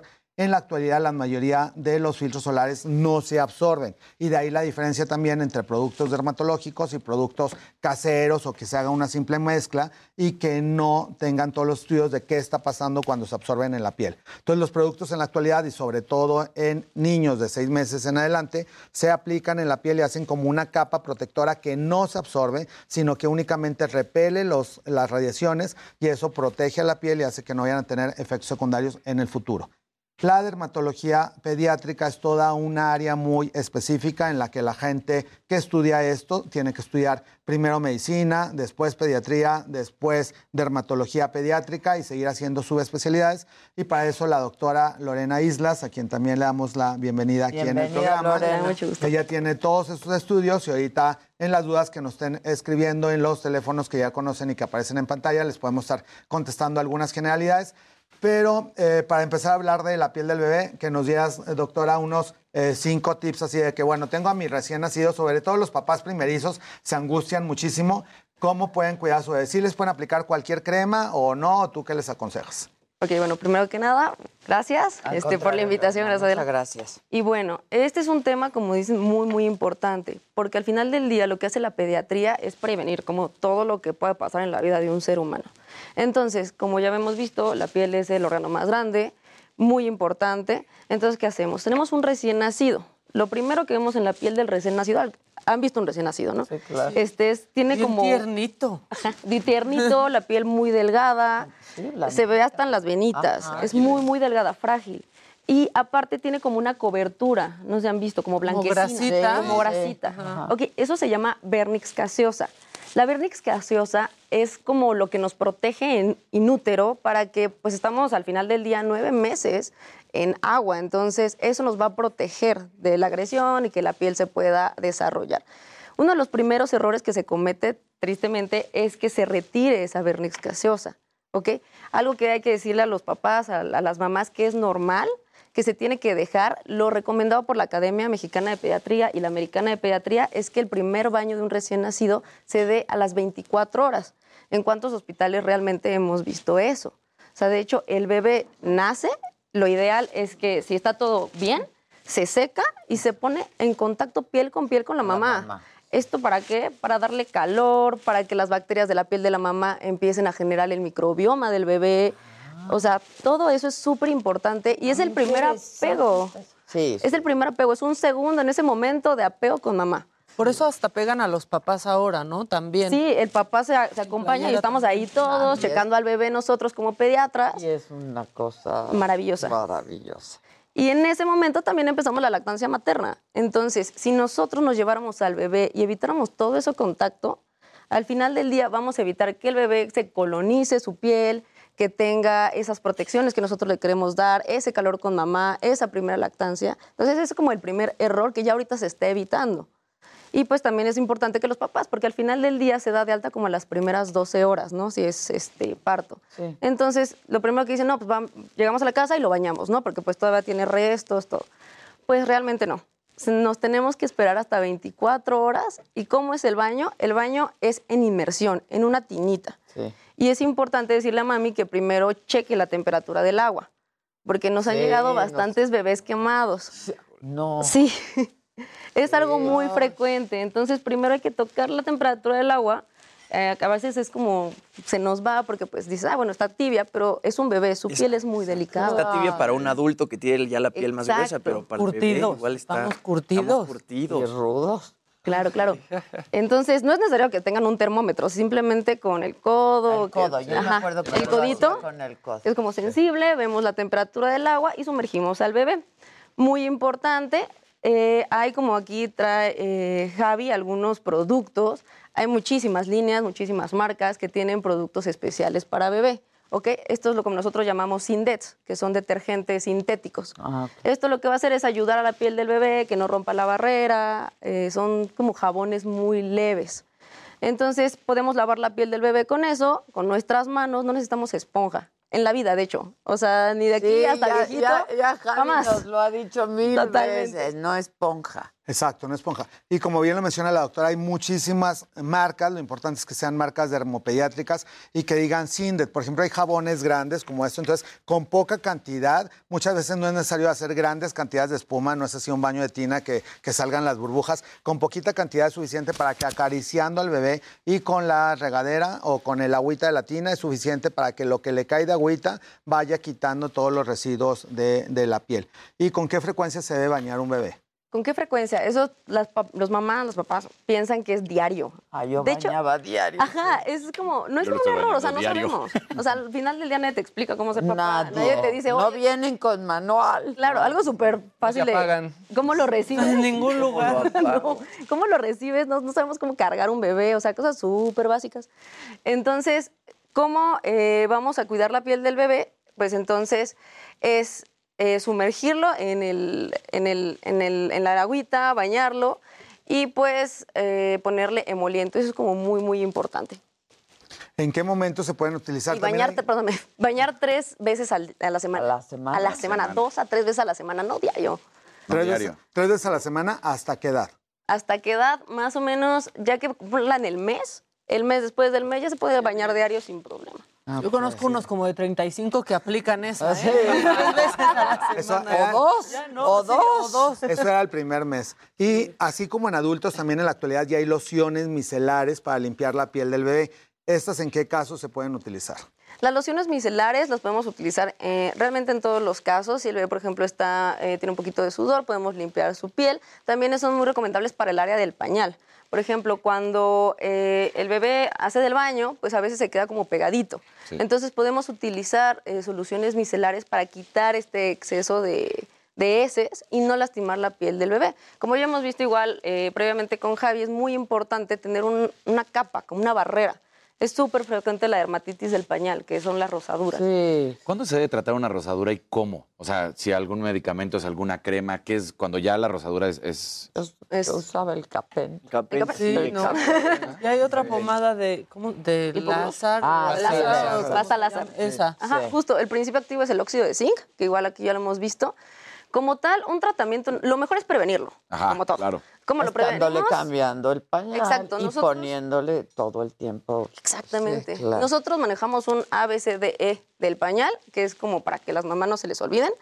A significa aire, que es que el pañal, o sea, cuando el bebé está en casa puede estar el mayor tiempo sin pañalito, que no esté ahí en contacto. B es de barrera, que es el óxido de zinc. Tenemos que tener una capa uniforme en todas las pompitas del bebé y todo lo que cubre el pañal. C es cambiar el pañal. O sea, más o menos un bebé come como cada tres horas. Entonces, cada tres horas estar checando el pañalito para ver si no está mojado, si no tiene popó. ¿Ok? Después, D es utilizar pañales desechables. ¿Por qué? Porque los pañales desechables tienen un gel absorbente. Entonces, cuando hace del baño, luego, luego se absorbe y entonces esto evita que tenga contacto con la piel del bebé. También hay como mucha moda de utilizar este, pañales de tela. Se pueden utilizar. Simplemente se le dice a la mami que esté muy al pendiente de cambiarlo en el momento que se haga del baño, cambiar al bebé. Para que esas heces, lo que hemos visto, la urea, los ácidos de las heces, no vayan a lastimar la piel tan, Claro. pues, tan sensible del bebé. Mira, por ejemplo, ahorita- a mí me está pasando, eh, es el pañal de su talla, de su tamaño, todo bien, este, es desechable, pero de repente, o es demasiada pipí, o sea, es demasiada, entonces le Se estoy dando... sale. Sí, de repente Sí, le estoy sale. dando y, ah, caray, ya traigo la camisa Ah, sí, llena se de pipí, Se así sale. tal cual. Sí, sa- se y- sale o sea, totalmente. entonces dices, Normal. oye, lo estoy poniendo mal, lo estoy haciendo mal, y no, pero, y el pañal está bien cargado, pero dices, pues fue demasiada, ¿qué onda? Exacto, es demasiada y lo que debemos hacer en ese momento es cambiar el pañal. O sea, retiramos el pañal, limpiamos ya sea con un algodón plisado, humedecido, de hecho, y las toallitas que se recomiendan son las que son a base de agua, evitar que tengan alcohol para evitar como dermatitis de contacto. Sí, claro. ¿Sale? Entonces limpiamos y colocamos la barrera y después colocamos el pañal. Ok. Y- la, la D. La, la de sí, eso es Ay, desechables. Desechable. Y la E es de evitar polvos. O sea, el talco ya no se usa. Hace muchos años se, se usaba mucho que en talco. Mucho. Sí. Ajá, hasta en las películas sale, ¿no? El, el humo. Bueno, no, ya no. Ni eso, no me han tocado maicena, que les ponen. Maicena, sí. Como un remedio casero. Se rozó maicena. Sí, Sí, no, andan nada- con nada una plasta los chamaquitos, ¿no? Sí, Porque se les hace Y ahí- Entonces, Nada más, o sea, eso ya lo evitamos e igual evitamos algunos medicamentos que tengan corticoides. Eso es muy común que van a farmacia o algo y se los recomiendan y pues las mamás se los ponen. pero eso tiene que, sí, sí, eso tiene que ser ya En México lo- los corticoides se, re- se pueden comprar sin receta médica. Entonces un error muy común es que van y dicen, está rosado el bebé, está lastimado, se cortó y casi siempre le recetan pomadas que tienen cortisona. Y como no identifica el principio activo el papá o la mamá, no saben que le están aplicando cortisona y muchas veces nos llegan ya al consultorio tres, seis meses que le estuvieran aplicando una crema y ya tiene efectos secundarios, se adelgaza la piel, puede tener micosis agregadas, pueden salir hasta eh, vasos sanguíneos que se empiezan a romper. Entonces hay que tener mucho cuidado con las cosas que se les aplican untadas. No porque sea untado no hace daño. Entonces sí pueden ser eh, pomadas que pueden hacer mucha daño a la piel del bebé. Entonces hay que tener mucho cuidado con lo que le aplican. Están preguntando que, qué se puede hacer eh, cuando se lleva un bebé a la playa, qué se le puede eh, poner pues, para cuidarlo lo máximo. ¿Qué productos? Porque fueron muy claros, ¿no? De 0 a 6 meses no se puede utilizar bloqueador. Ya lo has dicho también, Javi, ponerse ropa UV, pero ¿qué otra cosa se puede poner? ¿Qué productos? ¿Qué consejo sería? Realmente como tal, un producto no se recomienda. ¿Por qué? Porque los bebés son pequeños. Entonces, si nosotros untamos cualquier cosa que untemos en ellos, es como untarnos en todo el cuerpo a nosotros. La superficie es muy pequeña y van a absorber todo. ¿ok? Entonces, por eso no se recomienda fotoprotector en menores de seis meses. Y técnicamente la exposición solar no se recomienda en menores de un año. Obviamente, si la familia vive en playa o algo, lo que se recomienda es usar sombreros. Hay sombreros, bueno, hay tela con fotoprotección UV, manga larga, o sea, tenerlos bien cubiertos y en la sombra, con lugar fresco, porque pues también tenemos poder como otras irritaciones por el sudor, ¿no? Entonces, tenerlos lo más frescos posibles. Como tal, no hay ningún producto, porque técnicamente es evitar que el sol les dañe su piel. ¿Cuándo puede entrar al agua un bebé? Al agua un bebé, pues desde pequeño. O sea, al, agua de la alberca, por ejemplo, o Al al agua de la del alberca no hay problema, su piel no se dañaría, no nada. ¿En o el sea, mar? En el mar. Pues el mar sí sería como algo peligroso, entonces cargado de papá, mamá, podrían entrar como al mes, ya después de que pasen la etapa del recién nacido, de preferencia después del año. Pero muy protegidos. Muy Sí, protegidos. claro, no de. Ay, ahí vas a nadar, sí, no. Aprende a nadar ahí. No, muy protegidos de la piel. Claro, sí, no, protegidos de la no. piel. Y sí enjuágalos luego, luego, porque la Claro, sal también, claro. ¿no? Eso es súper, súper importante y mucha gente no lo sabe. Hay que enjuagarlos y también hay muchos fotoprotectores ya después del año que dicen que son eh, a prueba de agua, por ejemplo. Lo de a prueba de agua sí es cierto, más o menos duran 40, 80 minutos, pero después de eso hay que, se- bueno, decir que venga el niño después de la piscina, no sé si está ahí divirtiéndose. Enjuagarlo y Ajá, enjuagarlo, reaplicar. Eso es lo más importante, reaplicar el fotoprotector. Claro. Oye, pero la, la alberca a mí me, me causaría duda pensando en el cloro de las albercas, ¿no? Normalmente. ¿No, no hay problema ahorita que decías? Que No, realmente el cloro que tienen las albercas es muy poco. De hecho, nosotros en niños, por ejemplo, una cosa muy común que es la dermatitis atópica, utilizamos lo que se llaman baños clorados para reducir las bacterias de su piel. Y literal, en un litro de agua potable se pone 0.8 mililitros de cloro, o sea, es casi nada, que es más o menos como la dilución que tiene una alberca. Entonces, realmente no les afecta. Lo importante es tenerlos bien lubricados. O sea, podemos tener con emolientes, que son las cremas, este, que también realmente no hay como una especial para niños, o sea, se puede utilizar. Lo importante aquí es la frecuencia. O sea, no tanto la, la mejor crema del mercado, no, la frecuencia. Entre más le pongan crema a su bebé, podemos evitar hasta enfermedades como dermatitis atópica. Las cremas deben de ser, como lo vemos en la pantalla, si ya se está irritando la piel, lo más inertes posibles, que generalmente la gente las conoce como cold cream, que no tenga perfumes, que no tenga aromas. Y eh, la- todas las cremas de líneas pediátricas dicen en sus etiquetas pediatrics eh, o líneas infantiles, que son las que pueden utilizar desde niños. Y el filtro solar, como lo comenta la doctora, pues hay que estarlo reaplicando cada hora y media aproximadamente. Sin embargo, si van a estar, por ejemplo, en la playa y hay muchos papás que los traen con camisas largas, que la tela tenga factor de protección solar, que ya habíamos hablado, y así pueden estar un poquito más tranquilos de que pues van a estar protegidos aunque estén mojando, porque es muy difícil estar persiguiendo a los niños para estarlos secando y volverles a aplicar el filtro solar. Sí hay diferencias entre las diferentes cremas, porque hay cremas que tienen facto- factores de antiinflamatorios y que nos ayudan a que pacientes que tienen dermatitis atópica les vaya ayudando a que se vaya desinflamando la piel y que no les vaya dando tanta comezón, porque si el niño se está rasque y rasque, se llega a hacer como hasta heridas o abrir la piel, hay gente que se llega hasta sacar sangre. Entonces existen ciertas líneas para dermatitis atópica que tienen factores que les van a quedar como de protección en la piel para volver a hacer una barrera cutánea que en conjunto con la crema nos vayan ayudando a que este tipo de lesiones como las que estamos viendo en las fotografías se vayan calmando. Hay lesiones como lo que ven ahorita que tienen que ver con virus y que son contagiosos de hecho en las albercas y hay virus que son más de niños que de adultos. Entonces, eh, para protegernos de virus, moluscos contagiosos, eh, lesiones eh, principalmente virales, lo que la gente le llama mezquinos, ¿qué consejo les darías, doctora? Si esos salen, ¿por qué salen muchos de niños los mezquinos? Sí, siento que nunca nadie ha explicado por qué salen. Sí, ¿por qué Hay salen mucho los mito. Pues el mezquino es un virus que es de la familia del virus del papiloma humano y que la gente cuando oye virus del papiloma humano también se asusta y piensa que es- tiene que ver con connotación de transmisión sexual o de otro tipo, no tiene nada que ver. Eh, son, eh, son virus que, como bien lo mencionaba la doctora, el organismo de pequeño todavía no desarrolla ciertas defensas contra determinadas bacterias, virus o hongos. Entonces, en la actualidad hay todo un estudio que se le llama el microbioma, que el, la- el ser humano desde que nacemos hasta que morimos, tenemos que ir cuidando también bacterias que- y hongos que nos ayudan en la piel a defendernos de otros microorganismos. Es por eso que un bebé que acaba de nacer, que no tiene contacto con ninguna bacteria, al tener contacto con la piel de la mamá y del papá, Empieza a generar. empieza a contaminarse, pero de una contaminación sana para que empiece a generar defensas. Entonces, los niños que no han tenido un- unas defensas bien desarrolladas son los que más fácilmente desarrollan infecciones o se contagian de otros. Es por eso que una vez que se van de vacaciones y todos pisaron descalzo en el mismo lugar y a algunos se les pegaron el ojo de pescado y a otros no. Ah, el ojo de pescado también. Es doloroso, ¿no? Es muy lo doloroso porque se va metiendo el virus como si fuera un tornillo ahí que le está clavando, entonces eh, ahí sí que es como una piedrita en el zapato y eso no existe ningún medicamento que mare- que mate este tipo de virus. ¿Cómo? ¿Qué le Hay que congelarlo en el consultorio, ya sea por criocongelación con nitrógeno líquido o una quemadura con un aparato que emite una electricidad Ay, se ve o en la feo. casa, exacto, o en la casa estar ¿Lo colocando pasaron? Ah. Sí.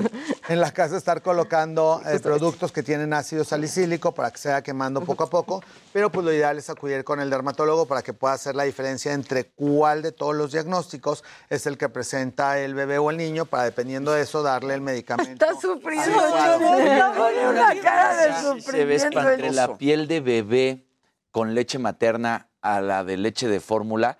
¿Y por qué salen tantos granitos en el bebé? ¿Hay alguna diferencia entre...? Pues sí, o sea, realmente la leche de fórmula no contiene muchos nutrientes que la leche materna. Lo principal son las inmunoglobulinas. Las inmunoglobulinas finalmente nos van, son como nuestras células de defensa que nos está pasando a nuestra mamá, ¿ok? Eh, en- se ha visto en estudios que los bebés alimentados con leche materna, diferente, la diferencia de los de fórmula, pueden tener más susceptibilidades, por ejemplo, alergias, que es lo más frecuente. Por ejemplo, son más susceptibles a eh, cosas autoinmunes o inflamatorias, como puede ser la dermatitis atópica, eh, psoriasis, rosácea, hasta acné se ha relacionado a veces a la dieta que uno tuvo de pequeño. Entonces nosotros como pediatras somos muy fomentadores y recomendamos totalmente la lactancia materna. ¿ok? No hay contraindicación para lactancia materna, solamente si el bebé tiene una enfermedad muy rara que se llama galactosemia clásica, podemos evitar la, la lactancia materna, pero de allá en fuera nada, nada la contraindica. O yo, yo ya estoy sufriendo más bien como de otros temas, porque al final los míos ya están más grandes. Yo ya quiero tener nietos. ya, ya, ya. Eso pensé. Y quiero tener todo el producterío. Pero es que los míos lo que hacen, lo que pasa, es van al paseo, etcétera, los pica que el mosquito, etcétera, y es de niño no te rasques y se rasca. Yo me acuerdo que sí, y a mí me aconsejaban, quemas un limón, ¿no? Y se los pones Ay, en, eso. la, en, el- en- en la para donde les picó el mosquito. Exacto. O sea, como yo que es no- recomendable porque luego también se les quedan las marquitas y todo esto. Sí, son manchas sufren postinflamatorias. porque es una... Sí, comezón. mucho, mucho comezón y pues al final del día se lesionan su piel y hasta se pueden infectar. Sí. O sea, una picadura, si tú te la rascas y se abre, pues es una vía de entrada totalmente para microorganismos. ¿Qué ¿no? Se? Eh, igual, necesitamos prevenir las picaduras, si se puede prevenir, con repelente de insecto. Hay repelentes de insectos dermatológicos, por ejemplo, nosotros recomendamos mucho O Family, que tiene en crema, en spray, o sea, hay como muchas variantes. Ok. ¿ok? Y Luego hay unos que huelen muy mal. Sí. Horrible, que Sí. sientes que te intoxica. Sí. Realmente ese no huele tan feo. Ok. Entonces podemos ponerlo. Es muy importante que en los bebés, bueno, los niños no se pongan en las manos. ¿Por Porque qué? luego Porque te lo- se lo van a. claro, Ajá, es claro. bien frecuente. Entonces, papá se debe de poner en las manos y ponerle al niño en las zonas expuestas. Los sprays también se pueden utilizar en piel y en ropa. Con eso vamos a evitar, en dado caso de que haya fallado y ya le haya picado, eh, pues sí, podemos utilizar antihistamínicos, ya sean orales, eh, para que evitar que se rasque. Y también hay cremas que secan. De hecho, hay unas que tienen hasta óxido de zinc, que nos van a ayudar a secar la lesión y que tienen como antipruriginosos, que nos ayudan a que el niño no se No esté rascando. ¿Cómo cuál puedes dar nombres? Nombres, ah, ok. Eh, Procicar NF es una muy buena, tiene calamina, que es este, lo mismo que tiene caladril, pero el caladril es un poco más, lesiona un poquito más rápido. Sí, luego vas con el caladril todo rosa, rosa. rosita. En cambio, el Procicar NF es muy bueno, nos sirve mucho ahí en pediatría. Para nosotros lo ponemos nada más localizado y aparte su antihistamínico, como una loratadina, una levocetiricina, para evitar que eh, el chaparrito se eh, esté rascando. Y pues tener muy lubricada esa zona, ¿no? Para que tampoco no esté seca y aparte le dé más comida. Claro. ¿Se dan cuenta qué bonito hablan los pediatras? Sí. Mami, papi, no el, El chamaquito. Sí. Y, y- y- y como, y como pausado, uno quiere explicar Sí, rápido. y- exacto. Entonces, como ya te mencionaba la doctora, entonces el Procicar NF es muy buena opción. Y hay cuerpos más susceptibles que otros. De hecho, ya sabemos que hay, por ejemplo, dicen a este niño, bueno, da el atardecer y lo picotean los moscos y a otro niño no, porque tiene que ver hasta el pH de la piel y muchas veces hasta lo que comemos. Hay una vitamina que es la vitamina B1 que está, protege de manera natural también un poquito a, a que cuando sudamos emite una sustancia que los mos- mosquitos los repelen. Entonces, si de ¿El plano tenemos... era, Ajá. no? Entonces, si de plano hay una persona, ya sea un niño o un adulto, que digan a este pobre siempre lo megapicotean, si se pone en un atardecer es al que le pican todos y hay Sí. gente que no le pica nada. ¿Por qué es eso? Porque tienes como un pH que es más susceptible para que los mosquitos... los- Pues ahora en adelante puro B1 para que no te piquen. Exacto, que te tomar. mucho la Ajá, si vas a ir a un día de campo, a un lugar donde va a ser boscoso, pues empezar a tomar como vitamina ¿Cuánto B1 tiempo unas dos semanas antes de que te vayas a- de vacaciones. Yo me iba mañana. No logro. No, pero es que- qué buen dato ese. O sea, yo sabía el tema justo del pH, ¿no? Pero ya el tema de la, la B1 está buenísimo. Qué buen tip. Sí, eso es como muy bueno. Y bueno, pues en general que hay muchas enfermedades en la piel, como todas las fotografías que estuvieron viendo y como muchos de los mensajes que estuvieron Sí. llegando. Entonces, la piel del niño realmente es una piel especial que ya hay muchos estudios que independientemente de la genética que cada persona tenga, sí se puede llegar a modificar, a tener un mejor organismo en general. Si tenemos eh, dieta, ejercicio, los niños desde eh, etapas tempranas tienen que empezar a hacer ciertas actividades físicas para que también su organismo se vaya desarrollando de una manera adecuada y todo el peso y la talla, pues obviamente con su pediatra lo tienen que ir checando para que se vaya desarrollando de una manera adecuada, porque también la obe- obesidad y los eh, metabolismos pueden tener otro tipo de enfermedades en la piel y pues México sigue siendo uno de los países con mayor obesidad infantil en el mundo, entonces hay que poner a nuestros chiquitos a hacer ejercicio desde pequeños para que manteniendo una talla y un peso adecuado vamos a evitar también tantos problemas metabólicos como enfermedades de la piel. Así que ah, los papás tienen que poner el ejemplo por eso A aquí, caminar. Casarín, Claro, claro. ya ven, Ya, No. ya está recuperando nuevamente Ahí vamos, ese ahí cuerpazo. vamos, ahí vamos. Entonces, sí toca. ¿Y alguna de las dudas que, que hayan mandado antes? Ah, por ejemplo, ¿por qué se hacen las No, es costras que de ya leche? Casarín preguntó todo lo que... Pero yo, pero yo he estado leyendo, ¿no crean? O sea, sí pregunté algunas los mías. Papis, como que los, papis, los papis de la Exacto. mesa. O sea, por ejemplo, la de, bueno, yo de las costras de la Las cabeza. costras de leche en la cabeza, ¿cómo se pueden tratar? O sea, esa la leí, ¿eh? No creas que es mía. Ok, la costra de leche es, o sea, médicamente se llama dermatitis seborreica del lactante, ¿sale? Son como escamitas, no se han visto en su cabecita que le salen. Ok, ¿cómo se puede tratar esto? Bien fácil. Ahí le podemos poner aceite de almendras. Nosotros colocamos aceite de almendras o emulsiones dermatológicas que también existen. Por ejemplo, Ducrey tiene una muy buena que es emulsión anti eh, láctea, literal así se llama. Se coloca, se deja ahí cuatro horas para que ablande esto la escama. Después se mete a bañar al chiquito. Le damos como su, su masaje con el, con el jabón o ¿Por qué con sale el eso? shampoo. ¿eh? ¿Y por qué sale esa? Porque las, eh, bueno, como las glándulas seborreicas están como muy activas, entonces es como, no se han visto la caspa en, Sí. en, en adultos, es como un, un algo similar. Yo sí le he visto eso a bebés. Sí, yo también. Yo también. Sí, como que sus Yo glándulas también. están como muy alborotadas y secretan mucha grasita. Y, y la- esa misma grasita es la que produce algunos mini granitos en la cara. Entonces, también como un tip así rápido para los bebés que tienen como esos granitos que los papás piensan que es acné y que le están saliendo y que luego les quieren poner cosas como de adulto. ¿Qué aconsejarías para los pequeños granitos del bebé? Ok, para los pequeños granitos del bebé pueden ser dos cosas. Lo más frecuente son los quistes de Emilia, que también aquí ya, hemos hablado. Son eh, taponcitos de las glándulas. Lo que podemos hacer es, realmente se quitan solos, no hay que darles tratamiento. En dado caso de que papá y mamá quieran quitarlos, pues podemos ir con eh, dermatólogo, con algún pediatra que los retire, ¿ok? Pero con una forma, pues, limpia, séptica, se retiren, se quita el taponcito y ya, pura creatina. Ya. ¿Sale? Sí, de hecho hay muchas cosas que no hay que hacer nada. Lo ideal es esperar, poner simplemente su crema eh, que usen de diario y ya y que bueno aprendamos a manejar la piel del bebé, que muchas sustancias no es lo mismo adultos que niños. Es lo que te iba a decir, lo de los bebés para los bebés y lo de los adultos Sí. para los adultos. Sí. Aplica para Para los mayores de 50, lo de los mayores. Ya de empezamos con 50 más, entonces tenemos otro tipo de productos especiales, porque sí, la piel va mutando, va cambiando de características en cada década de la vida, entonces eso nos va a ayudar mucho a mantener una piel pues lo más sana posible para que se vean como estos rostros privilegiados que nos acompañan aquí en el estudio esta mañana. No, hombre. Javi nos ayuda. O sea, Que Javi, pero sí. Todo es por Javi aquí. Todo es gracias a Javi. Sí, la verdad. Pues la como verdad. siempre, un gusto, chicos. Ay, Muchas gracias Javi, a la gracias, doctora por acompañarnos. Muy amables, gracias. Qué, qué- qué privilegiados los mamis y los las mamis y los papis que van contigo y las bendis, ¿no? Y todo esto fue porque pues ya estamos próximos a festejar el Día del Niño, entonces a festejarlo. bien, muy que si en lugar de, de regalar un chocolate, pues regálenle una, Claro. una crema adecuada a los padrinos.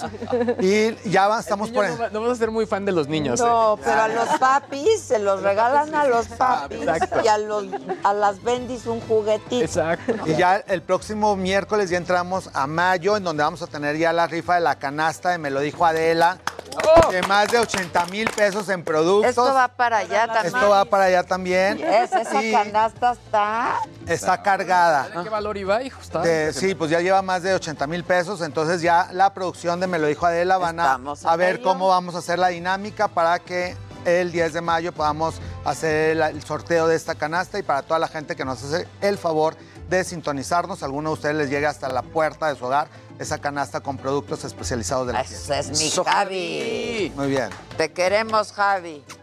Ah. Gracias, gracias, doctora. Gracias. Nosotros volvemos luego de una pausa. No se vayan. Pues sí, claro.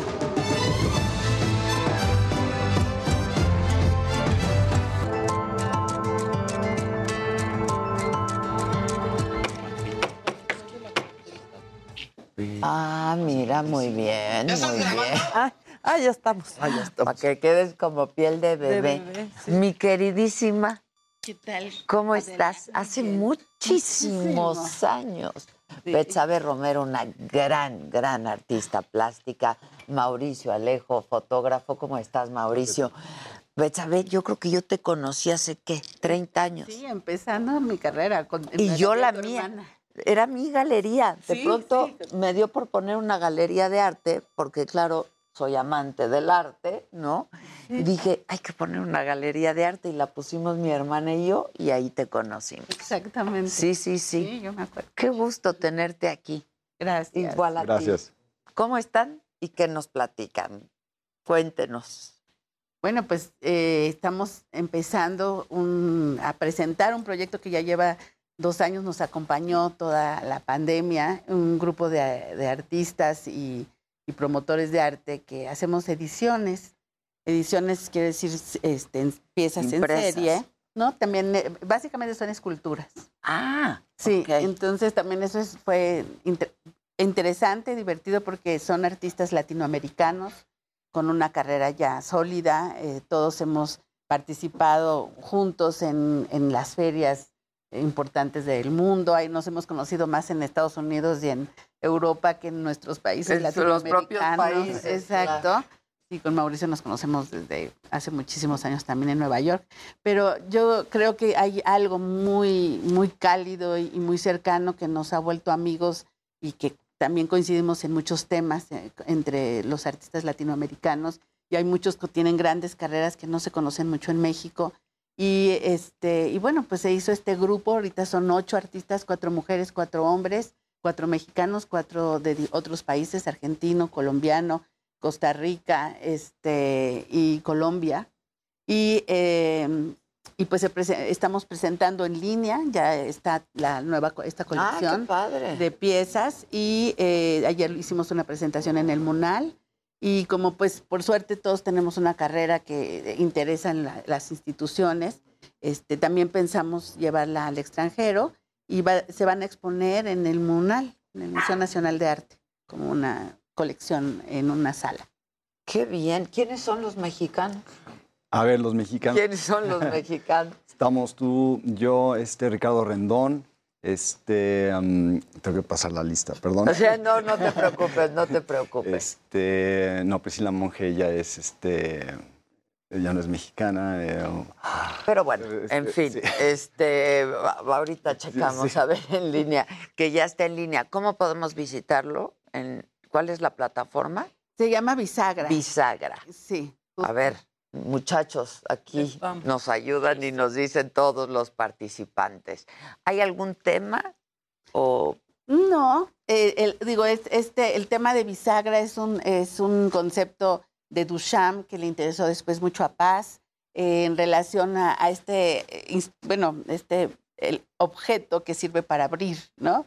Eh, que, que abre y cierra y la idea era en ese momento, la reflexión de Duchamp era como abrir a, a- a otros eh, significados, a otra a otros conceptos o territorios semánticos, pero en, en este caso y, en la, y desde la pandemia era abrir todo lo que se había cerrado y, y, ¿no? y que el arte nos ayude a, a- a- a darle nuevos significados a las cosas. O sea, yo creo que terminar la pandemia con un proyecto que, que produjo cosas en México, todas las piezas se hicieron en grandes talleres en México, es al- para, algo para celebrar, ¿no? O sea, poder compartir que aunque todo se cancelaba y todo se anulaba en la pandemia, eh, pues el arte tiene que seguir tratando de es abrir. esa bisagra, sin duda, ¿no? Sí, que nos ayude. Y hacer el arte accesible al gran público, ¿no? Eso es lo Sí. que me parece Muy importante. caray, porque pues hay gente que sigue pensando que el arte pues es elitista, ¿no? Y no, el arte tiene que ser parte de nuestro cotidiano. Exactamente, y eso también es muy importante en, este proyecto porque queremos alimentar con mucha información tanto de los artistas como de las piezas, como de la relación entre, entre cada artista con su pieza en, en línea. Siento que las nuevas generaciones ya no les gusta tanto esta parafernalia de ir a, a Maco, a las ferias de Basel y, y- y que no le pongan ni el nombre de quién es la pieza y que te da pánico preguntarle al galerista porque tiene cara de pesado. No, y porque te ya no sabes de quién es. difícil, es muy Sí, difícil, es que no, no te dan para- ganas, sí. ¿verdad? Entonces, yo creo que ahora la gente busca en línea, ve cuántas opiniones tuvo una cosa, si, Sí, está- si- claro. si tuvo like, si no. Yo creo que tampoco es tan fácil de, ay, cuesta tanto y cómpralo porque dicen allí que está muy de moda, ¿no? Como que ya. Muy mamón es eso. Ah, Para ¿no? decirlo, para decirlo como se Y debe. el arte no puede ser mamón. Bisagra está en contra de eso. Exacto. Ah, qué bien. Entonces Me también estamos directo llegando a museos, también tratando de hacer llegar a los museos otros públicos, museo como el de la Ciudad de México, que es divino. Divino. Entonces yo creo que hay mucha gente que dice, ay, ¿dónde está? Y la verdad está divino y, y creo que los museos también estamos apoyando a los museos, no solo con público, con donativos. Entonces, Y no hay galerías involucradas. los, bueno, Mauricio y Ricardo Rendón tienen galerías, pero, Pero no están, directamente involucrados, no, para nada. O sea, Este, no como galeristas. No, exactamente, están digo, yo hablo con ellos y les digo, oigan, estoy este- en este proyecto. Exacto. Este, la galería tiene su propia agenda, Claro. pero es completamente aparte. Y la verdad es que es una oportunidad también muy, muy, muy buena para justo hablar de las piezas y de acercarte a los públicos y explicar de qué se tratan. Y yo la verdad es que como, como artista siempre busco esta oportunidad de, de vincularme y vincular con la gente que lo ve y también de hablar en, en términos en los que se pueda entender un público amplio, ¿no? Porque pues puedes utilizar un lenguaje quizá muy elevado del que Claro. estudiaste en la academia, ¿Para qué? pero, pero la verdad es que eso se puede reducir también a términos comunes en los que todo el mundo entiende. que de pronto la explicación de una obra es importante, ¿no? Hay obras que te dicen todo, pero hay otras de estas instalaciones artísticas que de pronto uno ve en Maco y que dice, ¿qué es eso? Pero que el trasfondo de pronto es muy importante y eso es la verdadera obra de arte de, pronto en estas instalaciones artísticas que no entiendes absolutamente. Y, como, y a veces también la gente espera o, o quiere también que le den ciertas como guías, ¿no? Para poder apreciar y disfrutar mejor la obra. Y además se vale que no te guste, ¿eh? claro, claro. O sea, la neta, Y no se es que, vale. no, que no te guste a veces, no es que no le entiendas, Exacto. es que no te gusta. No te gusta. Exacto. O sea, no es eh, instalación y no sé qué, y ves uno, si no te gusta, no te gusta, ¿no? Claro, pero yo creo que sí también es, es un lenguaje que se ha vuelto cada vez más críptico, es una historia larga que ha pasado por unas cosas muy conceptuales que tienen su razón de ser. O sea, la historia del arte, pues obvio, es una historia que tiene muchos lenguajes incluidos y, y habla de muchos temas. Pero yo sí creo que en México, como artista, sí, sí, a mí yo sí siento un compromiso porque esto se vuelva una comunicación fluida, Claro. ¿no? Y que sí abramos a públicos, Y inclusive que se vaya sumando también más Exacto, artistas, ¿no? sí, claro. y que claro. también tenga, se vea que hay ese vínculo que por, también de- Latinoamérica es, es un continente donde hay artistas buenísimos y, Y México, y México y y a todos les interesa venir a México no sabes todos aceptaron muchas de las piezas se hicieron con eh, impresión eh, digi- 3D porque no se podían mandar las piezas. Y este y fue increíble yo me quedé así piezas de porcelana con una calidad un detalle y todo fue vía este por mail ¿no? Sí, sí, porque sí, no sí. podíamos movernos y también hay NFTs que es también la Mira, novedad están los Para NFTs. Ahí sí. ¿No? En arte. En arte, sí. El NFT. Claro. Es que hemos comentado mucho lo de los NFTs. La evolución rápida. Exacto, sí, pues también por eso es, es importante experimentar en arte al respecto y tener una postura, ¿no? Sí, sí, sí. Porque además, digo, yo te conozco hace muchísimos años, Betsabe, y tú siempre has apoyado mucho este el arte hecho por mujeres, ¿no? Yo no sé si el arte también tenga una perspectiva de género. Yo creo que sí, ¿no? O sea, sin duda, como la literatura, como todo, pues, eh, es, es Y, una y a- y nadie una pensaría que es de los territorios más atrasados en eso. Fíjate. Y en México en especial, teniendo incluso la enorme figura de Frida Kahlo. Sigue Así siendo, digo, sí, sí, te lo creo, te lo creo.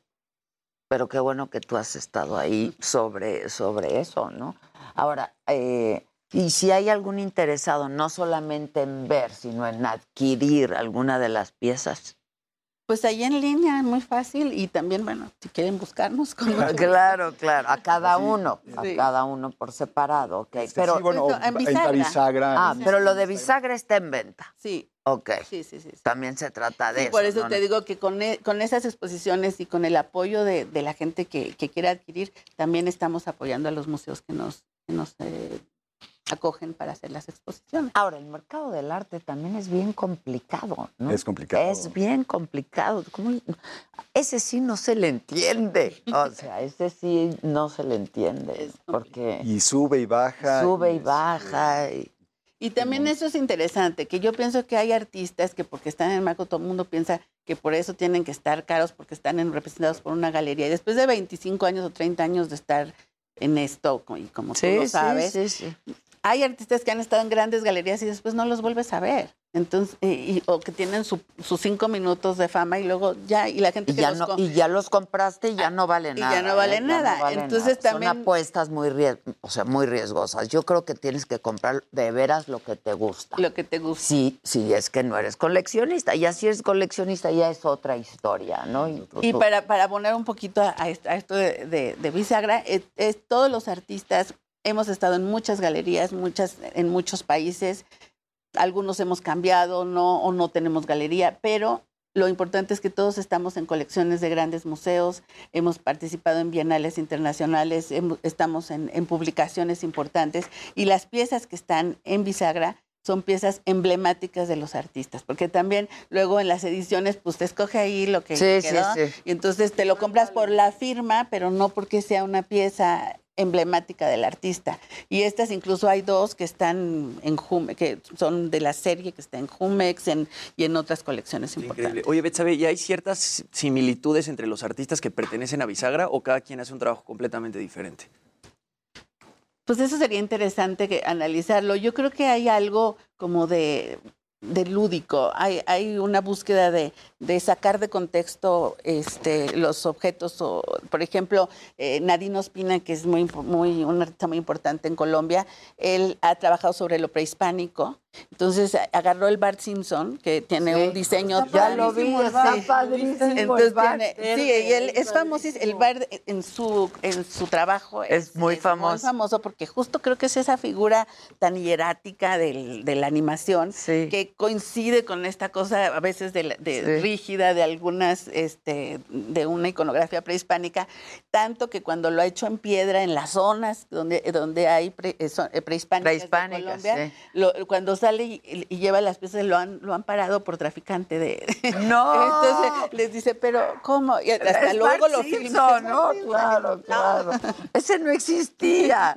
Es, está increíble. No, ahorita lo que estamos viendo está padrísimo. Sí, la fotografía de Mauricio también Es padrísimo. es espectacular. o sea, como. No, no, Y es este. justo eso, ¿no? Como Ese, Y ese me volvió loco. Es que sí. Ese me Yo se volvió los digo, loco. es mi fotógrafo favorito, neta. Es, Qué es bárbaro. buenísimo. A mí esa me encantó. Es lo máximo. Y por ejemplo, este, lo que están haciendo son cuántas dos, Ah, 20. serie de, De de 20. 20. De 20. Ok. Y sin, sin más, ¿tá? porque también ahorita va a estar expuesta en México. eso le da un y- valor, Sí, ¿no? claro. Y lo vamos a llevar a Los Ángeles, a Nueva York, a, a- a Francia. Y si se es el- acaban esas 20, pues ya presentan otra. Otra pieza, Otra pero pieza, no va a haber ¿no? este, reedición de las mismas, porque eso también se, se vuelve poco serio. ¿eh? Oye, exacto, exacto. Ahora, este, es un poco ociosa mi pregunta, pero ¿qué- ec- económicamente hay como de todo, o sea, hay como a- No, todos precios precio. accesibles, a todos el mismo precio. Sí, que también... eh,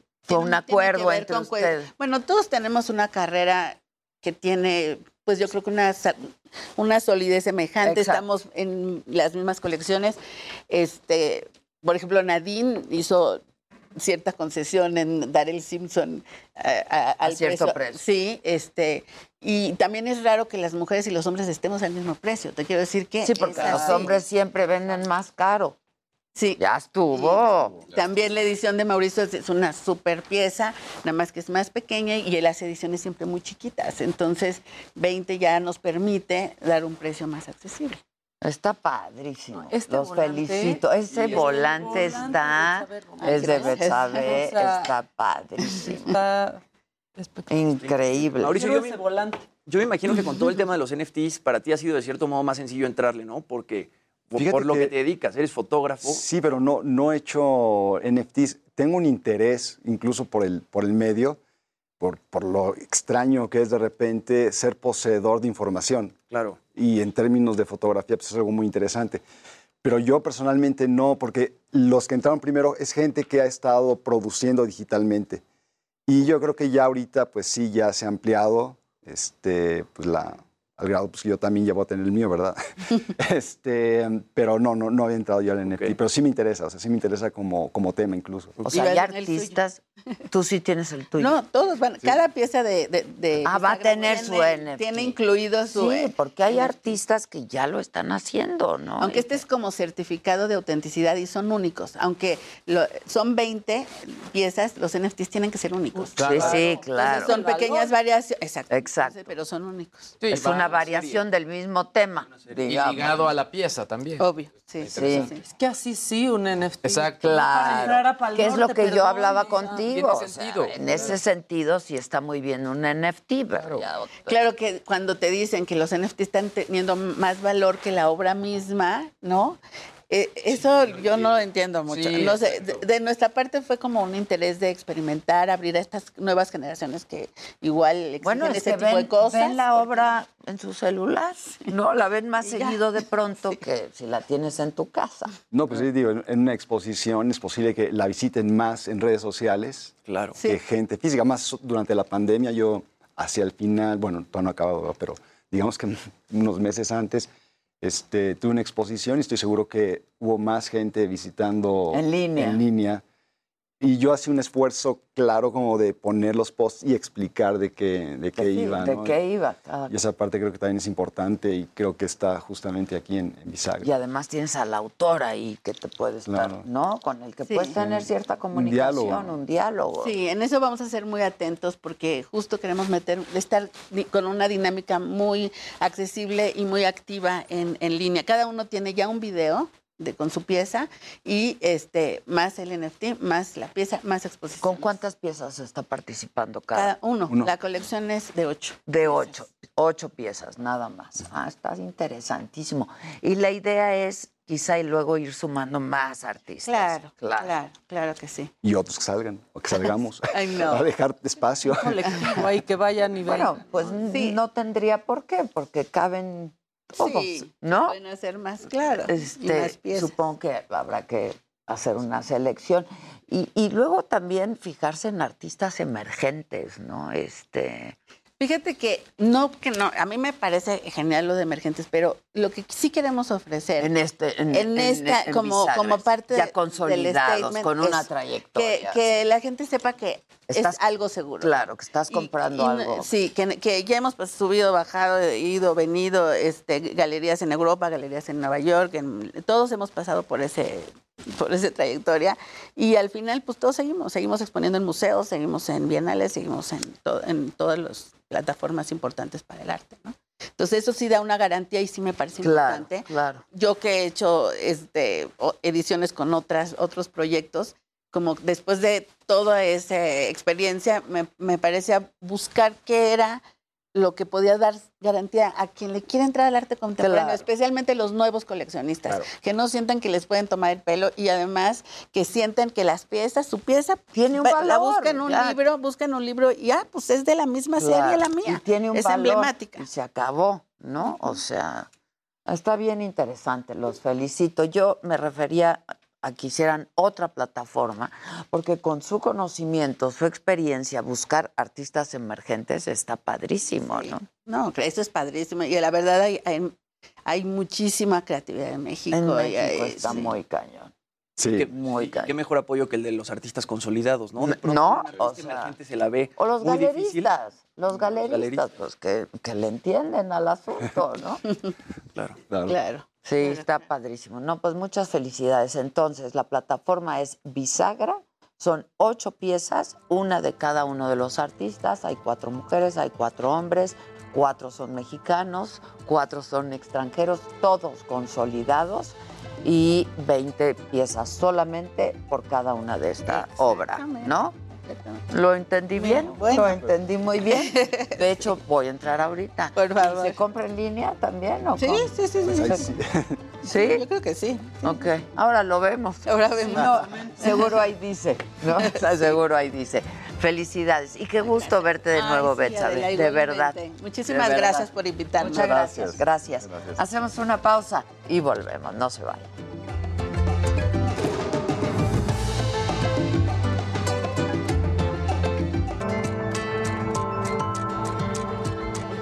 ¿Y, voté- votaste por mí, no gané o qué pasó? No sé, todavía no sé. Ah, no, es no que... sé, es que tú no estás en el chat, ¿ves? Es que son No, dos ya, mil ya sé qué pasó, es que Dos mil mensajes. hacía falta no sé qué cosa que hacer y no tuve tiempo. Pero vota por ti, vota por ti. Gracias. Mónica Hernández, escritora. Pues es que nos mandó libro a todos. Yo estaba de viaje, mana, la verdad. Se vale. Ellos tuvieron que haber más. leído el libro. ¿Qué pasó? Yo no tengo excusa. No tengo excusa, pero voy a empezar. Exacto. No tengo excusa, pero tengo disposición. Acá, eso cuenta, eso cuenta. Eso, Eso es lo importante. Qué bonito Exacto. programa que estás, estamos hablando de cosas padres como el arte, ¿no? Estu- estu- no sé si te encontraste por aquí dos artistas increíbles mexicanos. Estaba viendo desde- Ajá, y luego tú, escritora, me gustan estos programas. Cuéntanos, cofradía, la cofradía de las viudas. Cuéntame. Te traigo una historia de lo que somos capaces de hacer los seres humanos, en este caso mujeres, para mantenerse vivas, para conseguir el poder y para mantenerlo. Es una historia acerca del poder. Es una historia que ha estado oculta, no sé por qué, o supongo que la misma, el mismo trayectoria, la misma trayectoria de la, de la humanidad, que solo se ven las cosas que han hecho los hombres. Pero estas mujeres existieron, son, son, fueron mujeres de carne y hueso, y yo me las encontré un día, una nombrada en un tuit, y decía, tal mujer, viuda de tal, impresora, de, de 1640 a 1680. Me puse a buscar a investigar y dije, bueno, ¿qué hay? No? Hay un documento de una, de una investigadora de, pues estas de Colegio de México, así. Y las viene mencionadas con cinco páginas y pone los nombres y pone hija de tal impresor, esposa de tal impresor, viuda de tal impresor, madre de tal impresor. Las mujeres en los siglos anteriores dependían del padre, del esposo, incluso muerto, porque firma, tenían que firmar viuda de, Ajá. siguen dependiendo del esposo que ya estaba muerto, madre de, el hermano, el del tío, el primo, y si no, el confesor. Entonces, dentro de este ambiente de cerrazón, digamos, de encierro, De cofradía. las mujeres podían ah, mantenerse a salvo y mantenerse vivas uniéndose. Y esta historia, pues bueno, como no hay nada, pues me lo tuvo que inventar casi todo, ¿no? De Casi todo porque realmente pues existió el virreinato de la Nueva España, Claro. existió la Santa Inquisición, existieron los interrogatorios, existió ah, los libros impresos, están, están documentados lo que, con los nombres de ellas, de viuda de tal, imprimió, o ponían el viuda de tal o ponían la antorcha de cabeza, que me encontré que ese es el símbolo de las viudas, ¿no? Hay una parte muy interesante donde narras y, y, eh, hablas de, de- de una de ellas, creo que es de Paula, eh, y que empieza a decir eh, que, bueno, eh, que narra que es viuda, et- etcétera, etcétera, pero dice, ya se me está acabando, o sea, que les estaba acabando la edad a sus 30 años. ¡Guau! O sea, es un poco también la, visi- la visión que tenían de sí mismas a, esa edad, ¿no? Y, sobre todo que al final tenían que tener ciertas pues obligaciones por ser viudas, la manera de vestirse, no podían romper con ese tipo de costumbrismo, claro. etcétera. Acuérdate que los ancianos hace el siglo y medio o hace un siglo eran de 50 años. O sea, una persona de 50 años era un anciano, lo cual me agrede terriblemente, pero, pero es real. O sea, era un anciano, ya se te había acabado la vida para entonces. A los 30, una mujer que enviudó, ella tenía hijos de 16, 17 años.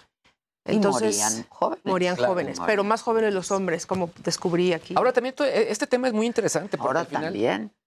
Por eso hay ¿no? muchas Sí, viudas. Sí. Hombre, sí, bueno, eh, no te voy a nos lleva, por libro, ejemplo, sí. o sea, obviamente está centrado en la Ciudad de México, pero pues obviamente tiene mucha relación con Guanajuato, con Zacatecas, donde obviamente el Santo Oficio pues jugó un papel muy importante. Bueno, era el que regulaba la vida de las mujeres y, bueno, de la sociedad en general, ¿no? Y a través del brazo armado peor, que es la Inquisición. O sea, la iglesia realmente era el- la institución dominante en todos estos siglos. Te cuento que eh, dentro de catedral se mandó construir una jaula. La puedes buscar así. La jaula para las mujeres. Y esta jaula dentro de la catedral era de madera y era una celosía donde las mujeres podían ver, podían asistir a misa, pero no podían ser vistas. Entonces, el obispo Palafox, cuando fue este virrey interino, mandó quitar la jaula para que ni las mujeres, y eso que eran las mujeres, la esposa del virrey, las de la corte, las que podían entrar a misa a la catedral, que era en latín y era de espaldas, pero incluso eso se les negó. Tenían que ir a misa al horario de mujeres y de ahí podían reunirse un chocolate y ya está. Tenían que salir acompañadas a la calle, viudas, casadas, solteras, el séquito de nanas y de criadas y esto para cargarles las cosas. Tenían que vestir de negro, tenían que... Te voy a contar más reciente. Mi madre en los 60 usaba pantalones, ya era de estas mujeres liberales y rompedoras y excéntricas. Para entrar a misa tenía que rentar una nagua en la entrada junto con un velo. Estoy hablando de los 60, antes de que yo naciera. Entonces, no te vayas tan lejos. Claro que esto es pues, todavía más oscuro, claro. más cerrado, ¿no? Pero venimos de una historia donde... Y sin embargo, te voy a decir, al, al- al poder las mujeres, al no, te- al no poder hablar, podían escuchar, podían pensar y se podían organizar de maneras secretas, que es lo que yo manejo en la novela. Cómo se pueden comunicar entre ellas y decirse cosas sin que las vean hablando entre ellas. Cómo hacerse las encontradizas en la calle. Cómo utilizar los objetos de uso cotidiano. Un misal, un abanico, el listón del pelo, del sombrero, para decir una señal de, oye, si ves que traigo esto, pues quiere decir esto, ¿no? Si ves que traigo... Códigos, ¿no? Códigos Que eso ya lo- te lo inventaste tú. Más o menos. Ok. Más o menos. Son, son, está basado en cosas reales. Entonces supongo Sí. que el libro es producto de mucha investigación. De mucha investigación y de muchos años de lectura. Lo que tiene este libro y el libro anterior mío, que esta es mi segunda novela, son muchas lecturas, son muchos libros leídos, son muchos años de llorar, sufrir, sangrar, este, morirme y revivir y, te- y parir y todo a través de las letras. Y esto es lo que a mí ah, me gustaría que se viera en el libro, ¿no? que la gente caminara por una calle de agua, que, que había muchas en el siglo XVII, donde los fueron secando las calles de, Ujú. de- de la, de la Tenochtitlan, pues todavía había calles de agua y puentes, y que veas la chinampa ahí con las flores, y que huelas el lodo y la inmundicia de la calle, y que veas las paredes de piedra, ¿no? Eso es lo que me gustaría que se viera, en la- que fuera sensorial, ¿no? Por eso lo que dices, es que ya sé qué se ponen y qué comen, y esa es, esa es la idea, de que te metas en esa época. A mí me, gusta, me gustaría poder viajar en el tiempo, y creo que los libros es una manera de hacerlo. Sin duda.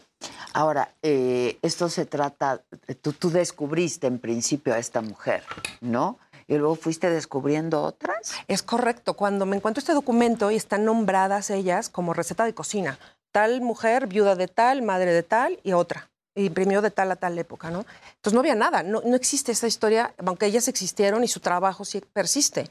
Entonces, pues me dio mucho pie para poder, este, pues yo organizarles un, bueno, cómo pudieron subsistir. Sí movía unas de fecha, pero en realidad hubo viudas de impresores desde la segunda mitad del siglo XVI hasta finales del siglo XVIII. De hecho, una de ellas funda una dinastía de impresores que va, por ejemplo, Paula, una de, de las impresoras, tiene seis hijos, yo solo usé dos. Cuatro varones, dos mujeres. Los cuatro varones son sacerdotes y ella los mete, uno de Dominico, uno de San Francisco, uno de los jesuitas y tal y tal. Ah, para que haya de Claro, todo. no, y sobre a otra monja, a otra de monja y a la última, la hija más pequeña, la casa con el con un impresor rival. Entonces funda una, se queda con dos imprentas, su familia. Entonces tiene una dinastía de impresores. Además, todas las mujeres no las podían hablar. Sin embargo, te voy a decir, ella imprimió y tuvo el monopolio de impresión de cartillas durante 80 y sus descendientes otros 100 años. Tuvo el monopolio de la impresión del secreto del Santo Oficio. El secreto del Santo Oficio en los documentos internos de la Inquisición los imprimió ella. Entonces, pues sí les tenían, las tenían de lado, pero sí negociaban con ellas, les convenía a todos. ¿no? Claro. Entonces aquí hay mucho juego para... Aquí hay una novela. O sea, cuando te encuentras esto, aquí hay una novela. Te veo, no te reconozco porque el hombre, eh, alguno de los que estaba ahí, porque además lo que decía de hace un momento, tú mismo, eh, en esos entonces, hoy que siguen muriendo los, los hombres, si una mujer se muere, prácticamente el- la pareja le sigue muy pronto. Pero cuando el hombre se muere, como que la mujer no tiene... Revive. O sea, en serio, Toda buena tienen- mujer merece 20 años de 20. viudez. Yo me había quedado en siete. Llevas, Yo ¿en me había serio? quedado en siete, que se merecen siete años de viudez. Sí, sí. Oye, pero ser, entonces, esta novela, La Cofradía de las Viudas, surge a partir de un tuit que tú te encuentras Es ahí? correcto. Wow. Es correcto. A mí me, me llama la atención que dije, bueno, bueno, ¿por cómo que mujer impresora si yo nunca oí de mujeres impresoras? Ah, entonces empecé a buscar información de ella y me salió este documento donde hay nombradas 10 o 12 viudas a lo largo de estos dos siglos y medio, pero solo los nombres. Entonces dije, bueno, aquí ¿Cómo da se llamaba la, la- la- Paula de Benavides. Y sus hijos y sus nietos y sus bisnietas y sus viudas fueron imprimiendo todas. Todas siguieron con el negocio de la imprenta. ¿Y, y la, la impresora se llamaba así? Paula de Benavides, Wow. viuda de Calderón. Sí. No, ahora- claro, viuda de- este enfrentamiento, porque también hay, hay diálogos donde se menciona este rollo de este es un trabajo de hombres, ¿no? Y obviamente ellas tenían que romper con todo eso, ¿no? Que es el, el- el paradigma de la época. Pues de muchas Pero épocas. es pero que sí. estás hablando de hace cuántos años y sigue pasando. Estamos en mil- aquí estamos en 1640 y estas mujeres, ya que no pueden juntarse porque está prohibido reunirse, yo puse cofradía porque es una cofradía secreta. Las cofradías tenían que ser autorizadas por el cura, autorizadas por el cabildo. Claro. Estar adscritas a un santo patrono, pagar esa, esa capilla, funcionaban como una caja de ahorro, porque el dinero se prestaba entre todos. En México no hubo cofradía de impresores, sí había de los demás gremios, o sea, de mineros y de, de otros tipos de trabajos, ¿no? o sea, sí había, pero de, de impresores no hubo. Y sin embargo, a mí se me ocurrió que estas mujeres, dado que sí trabajaron juntas de alguna época, tendrían una cofradía secreta para hacer las cosas, porque tenía que ser secreta. Claro. Como todo, lo tenían que hacer abajo del agua, pero lo hicieron. Lo hicieron, entonces...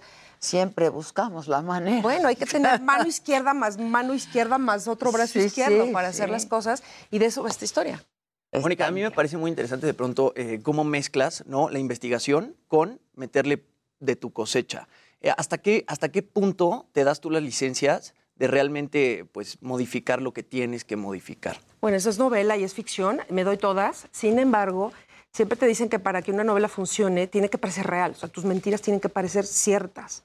Y esto es un, eso es un tema muy importante cuando escribes y reescribes, porque estas cosas se hacen durante mucho tiempo. Claro. O sea, no, la gente cree que no es un trabajo, te imaginan así en una mesa muy bonita con un jardín y el perro en el suelo. Sí. Y estás con la mascarilla de aguacate y revisando el mismo texto 300 veces en lo que, señora, pongo la lavadora, ¿no? O sea, es, esto lo hice en pandemia. Este libro fue en pandemia, con lo cual mi casa llena de gente y se llegaba el súper y la tintorería y la tarea de la niña de mamá, me ayudas a subirle, la muchacha que quería no sé qué. O sea, es, es difícil abstraerse y dedicarse ocho horas diarias o diez horas diarias durante muchos meses a reescribir cada página, ¿no? Es eso, ¿no? Es más el tema de la revisión y de la edición. ¿Y le, qué le quieres decir y que sea creíble, ¿no? Y, re- pelotearlo con el editor de, a ver, esto son muchos hechos, métele más alma a tu personaje, ¿no? Y diseñar cada personaje. Si es un trabajo, parece que no, cuando lo ves así dices, uy, no, no sabe todas las horas que lleva.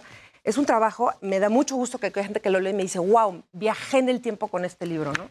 Y eso es, yo creo que a lo Pues que aspiramos trata, claro. cuando leemos un libro, un libro Que te haga... que te lleve a otra, a otra época, a otro lugar, a otra. Te deja, que te deje las cicatrices, ¿no?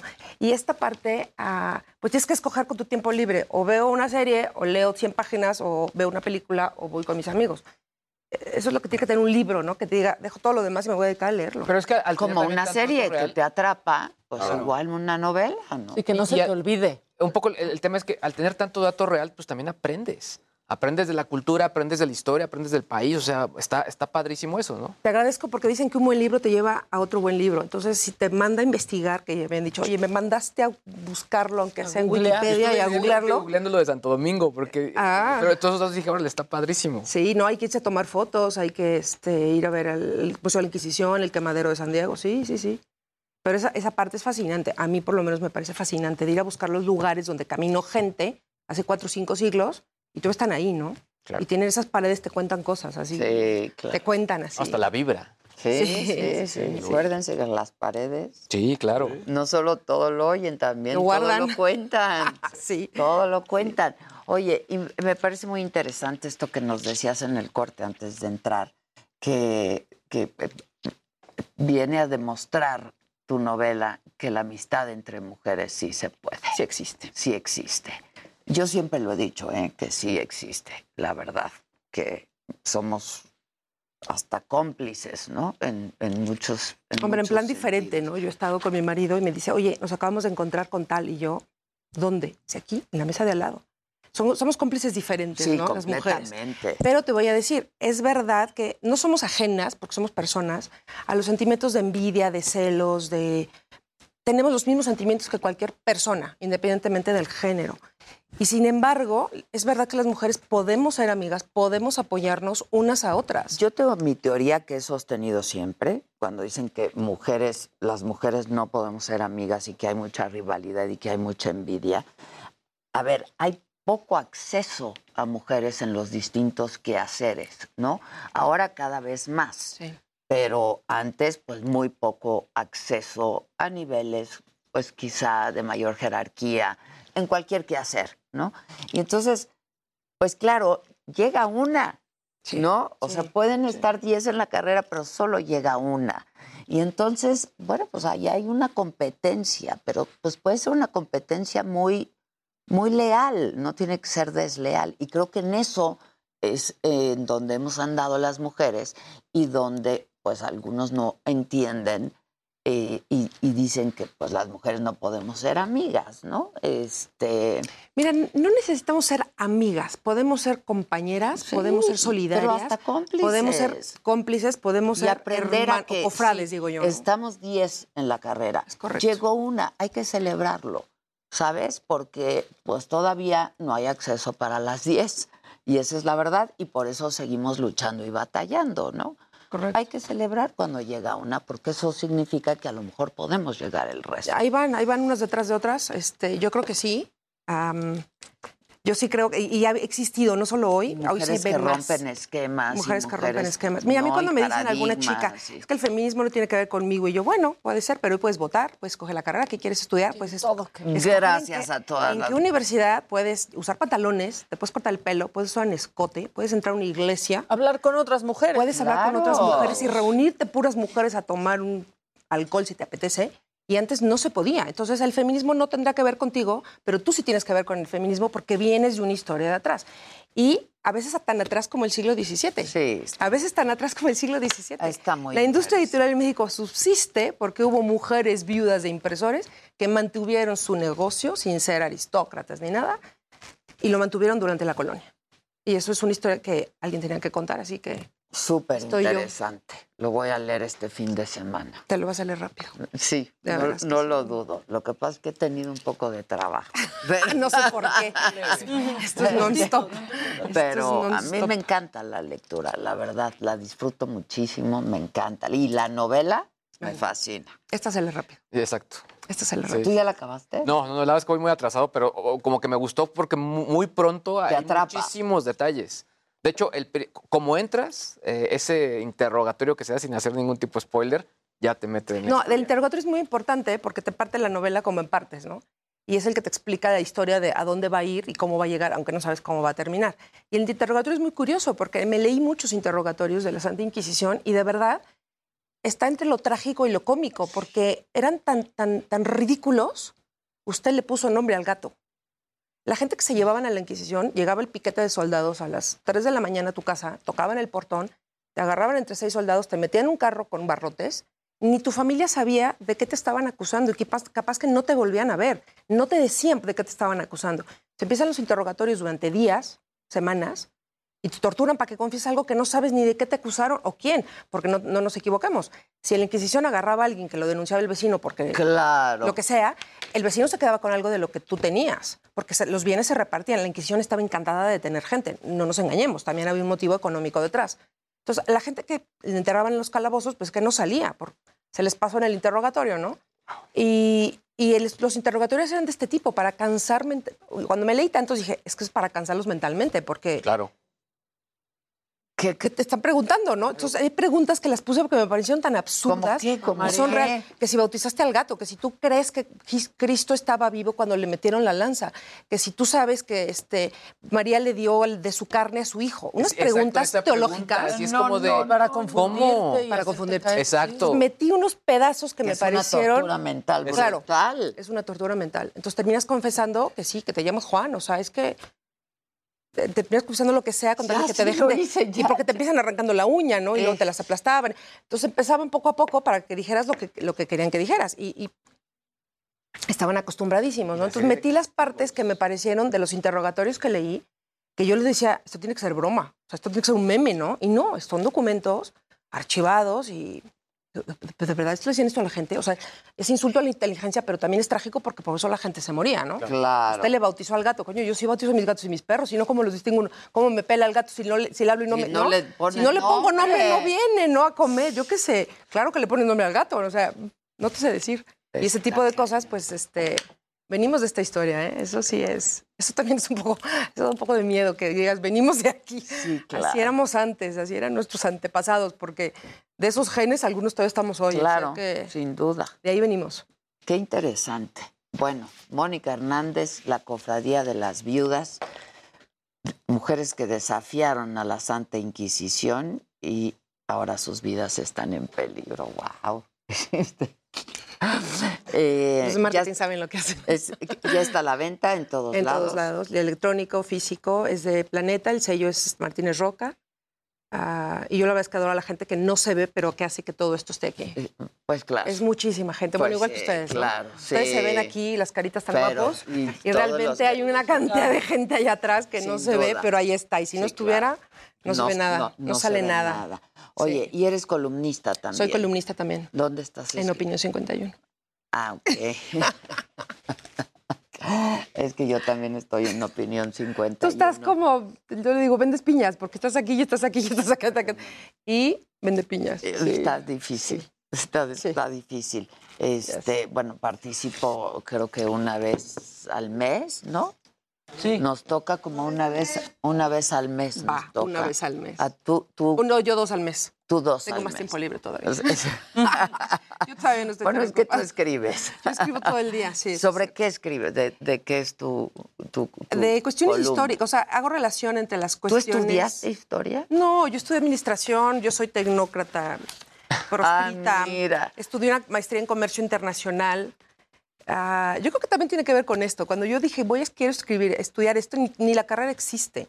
Y en tu casa te dicen, te vas a morir de hambre, pues estudia una carrera que te dé Sí, trabajo. claro, claro. Porque además yo creo que, sin- en mi caso, al ser dos mujeres, mi padre nunca dijo en lo que te casas. No lo pensó así. Sin embargo, ah, yo sí ejercí, tuve trabajos, etcétera, en México y en España, ah, áreas de marketing, etcétera. Pero siempre tenía mi libro ahí a la hora de la comida, ¿no? Yo devorando libros y eso es lo que me ha mantenido. En un cambio de trabajo dije, ya no quiero trabajar. ¿Qué quieres hacer? Escribir. Ponte a escribir. ¿Qué tengo que hacer? Pues ve a taller, ve a cursos. Entonces estuve en eso, tallereando. ¿Desde hace cuánto? Desde hace... Los talleres empecé hace 10 años. Ya. Fue cuando decidiste. que, iba, que solo iba. Y digo, afortunadamente tengo el apoyo de alguien que no tengo que pagar las cuentas, porque si no, no hubiera podido.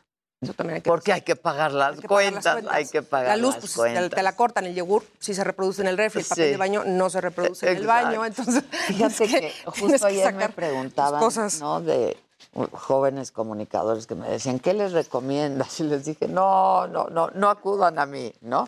Pero les dije, nos toca tomar decisiones importantes en la vida cuando somos todavía muy jóvenes, 17, 18 años, ya tienes que decidir qué demonios vas a hacer por el resto de tu Es vida. injusto que sea así. ¿no? Y yo dije, ¿y si se equivocan? ¿Y si de pronto ya están estudiando una carrera y sienten que no es lo suyo? Cambien. No pasa nada, ¿no? No sientan que ya perdieron tres años. Ganaron tres años. Y pues hay que ir por lo que te gusta de Pero es verdad hay que y te tener arruguitas y canitas para saberlo. ¿eh? Pues sí, la Lo verdad dices es, y no te es oyes. que es cierto, Pero es es cierto. A los 17 años quieres comerte la vida, es lo que quieres, ¿no? Este, a puños. No te cabe por la boca esa edad. Exacto, exacto. No, no se puede. Bueno, pues ya está en todos lados, hay que comprarla, hay que leerla. Este, todos tenemos nuestra copia porque la mandó para todos, el círculo de lectura. Que la disfruten mucho. Muchas gracias. Que la disfruten mucho. No, muchas gracias. Gracias a ustedes. Este, qué padre. Yo la voy a leer este fin de semana. ¿Tú tienes tu propia copia? La tengo ya en mi bolsa. Y haces, sigues. La tengo llena de notas de esto iba en otro renglón, esto está ni equivocado y así, ya sabes, que no hay nada mejor crítico que uno mismo. Claro, y luego, pues para la próxima edición, ¿no? Esperemos que sí. Yo tengo esa Exacto. ilusión de que sí se va a reimprimir. ¿Qué tiraje tiene? No sé, ahora es un secreto de Estado los tirajes. Ah, ya no pone. Antes lo ponía en la última página y ahora es un secreto de Estado. Siempre ponen. siempre. No, ya tiene ¿Qué muchos años que no tienen. Muchos años que lo Ya no quitaron. me he fijado, fíjate. No, hace muchos años que lo quitaron. Es este secreto de Estado, yo creo. Claro. Es como la porque- receta de la Porque también es que hay escritores que venden más que otros. No, pero Ahora también está la- en digital. Digo, Sí, es sí, sí, también importante mencionar. Sí, es igual para los Perdón, Todas las plataformas. Perdón, Sí, sí, sí. perdón. Digo, o sea, pero no es igual. No, no es igual. A no me sabemos. gusta el olor de la tinta. Ah, Pero para aquellos que quieran. huele este, rayos, ¿eh? Pero... Buenísimo, está en digital también. Mónica, este, qué gusto. Qué gusto verte. Igualmente, igualmente. Y gracias por votar por mí. Bueno, pues es que, ¿por qué? Y dije, es que fue abriendo brecha. Exactamente, llega una, pero ahí vienen otras detrás. Exacto. Y tienen que saber que sí se llega, pero Exacto. eh, hay un trabajo detrás y, y, bueno, sin- hay tiempos también, ¿no? Muchas gracias. Muchísimas gracias. Y gracias a ustedes, como siempre, por su atención y compañía. Mañana, 9 de la mañana, en este mismo canal. Gracias y hasta siempre.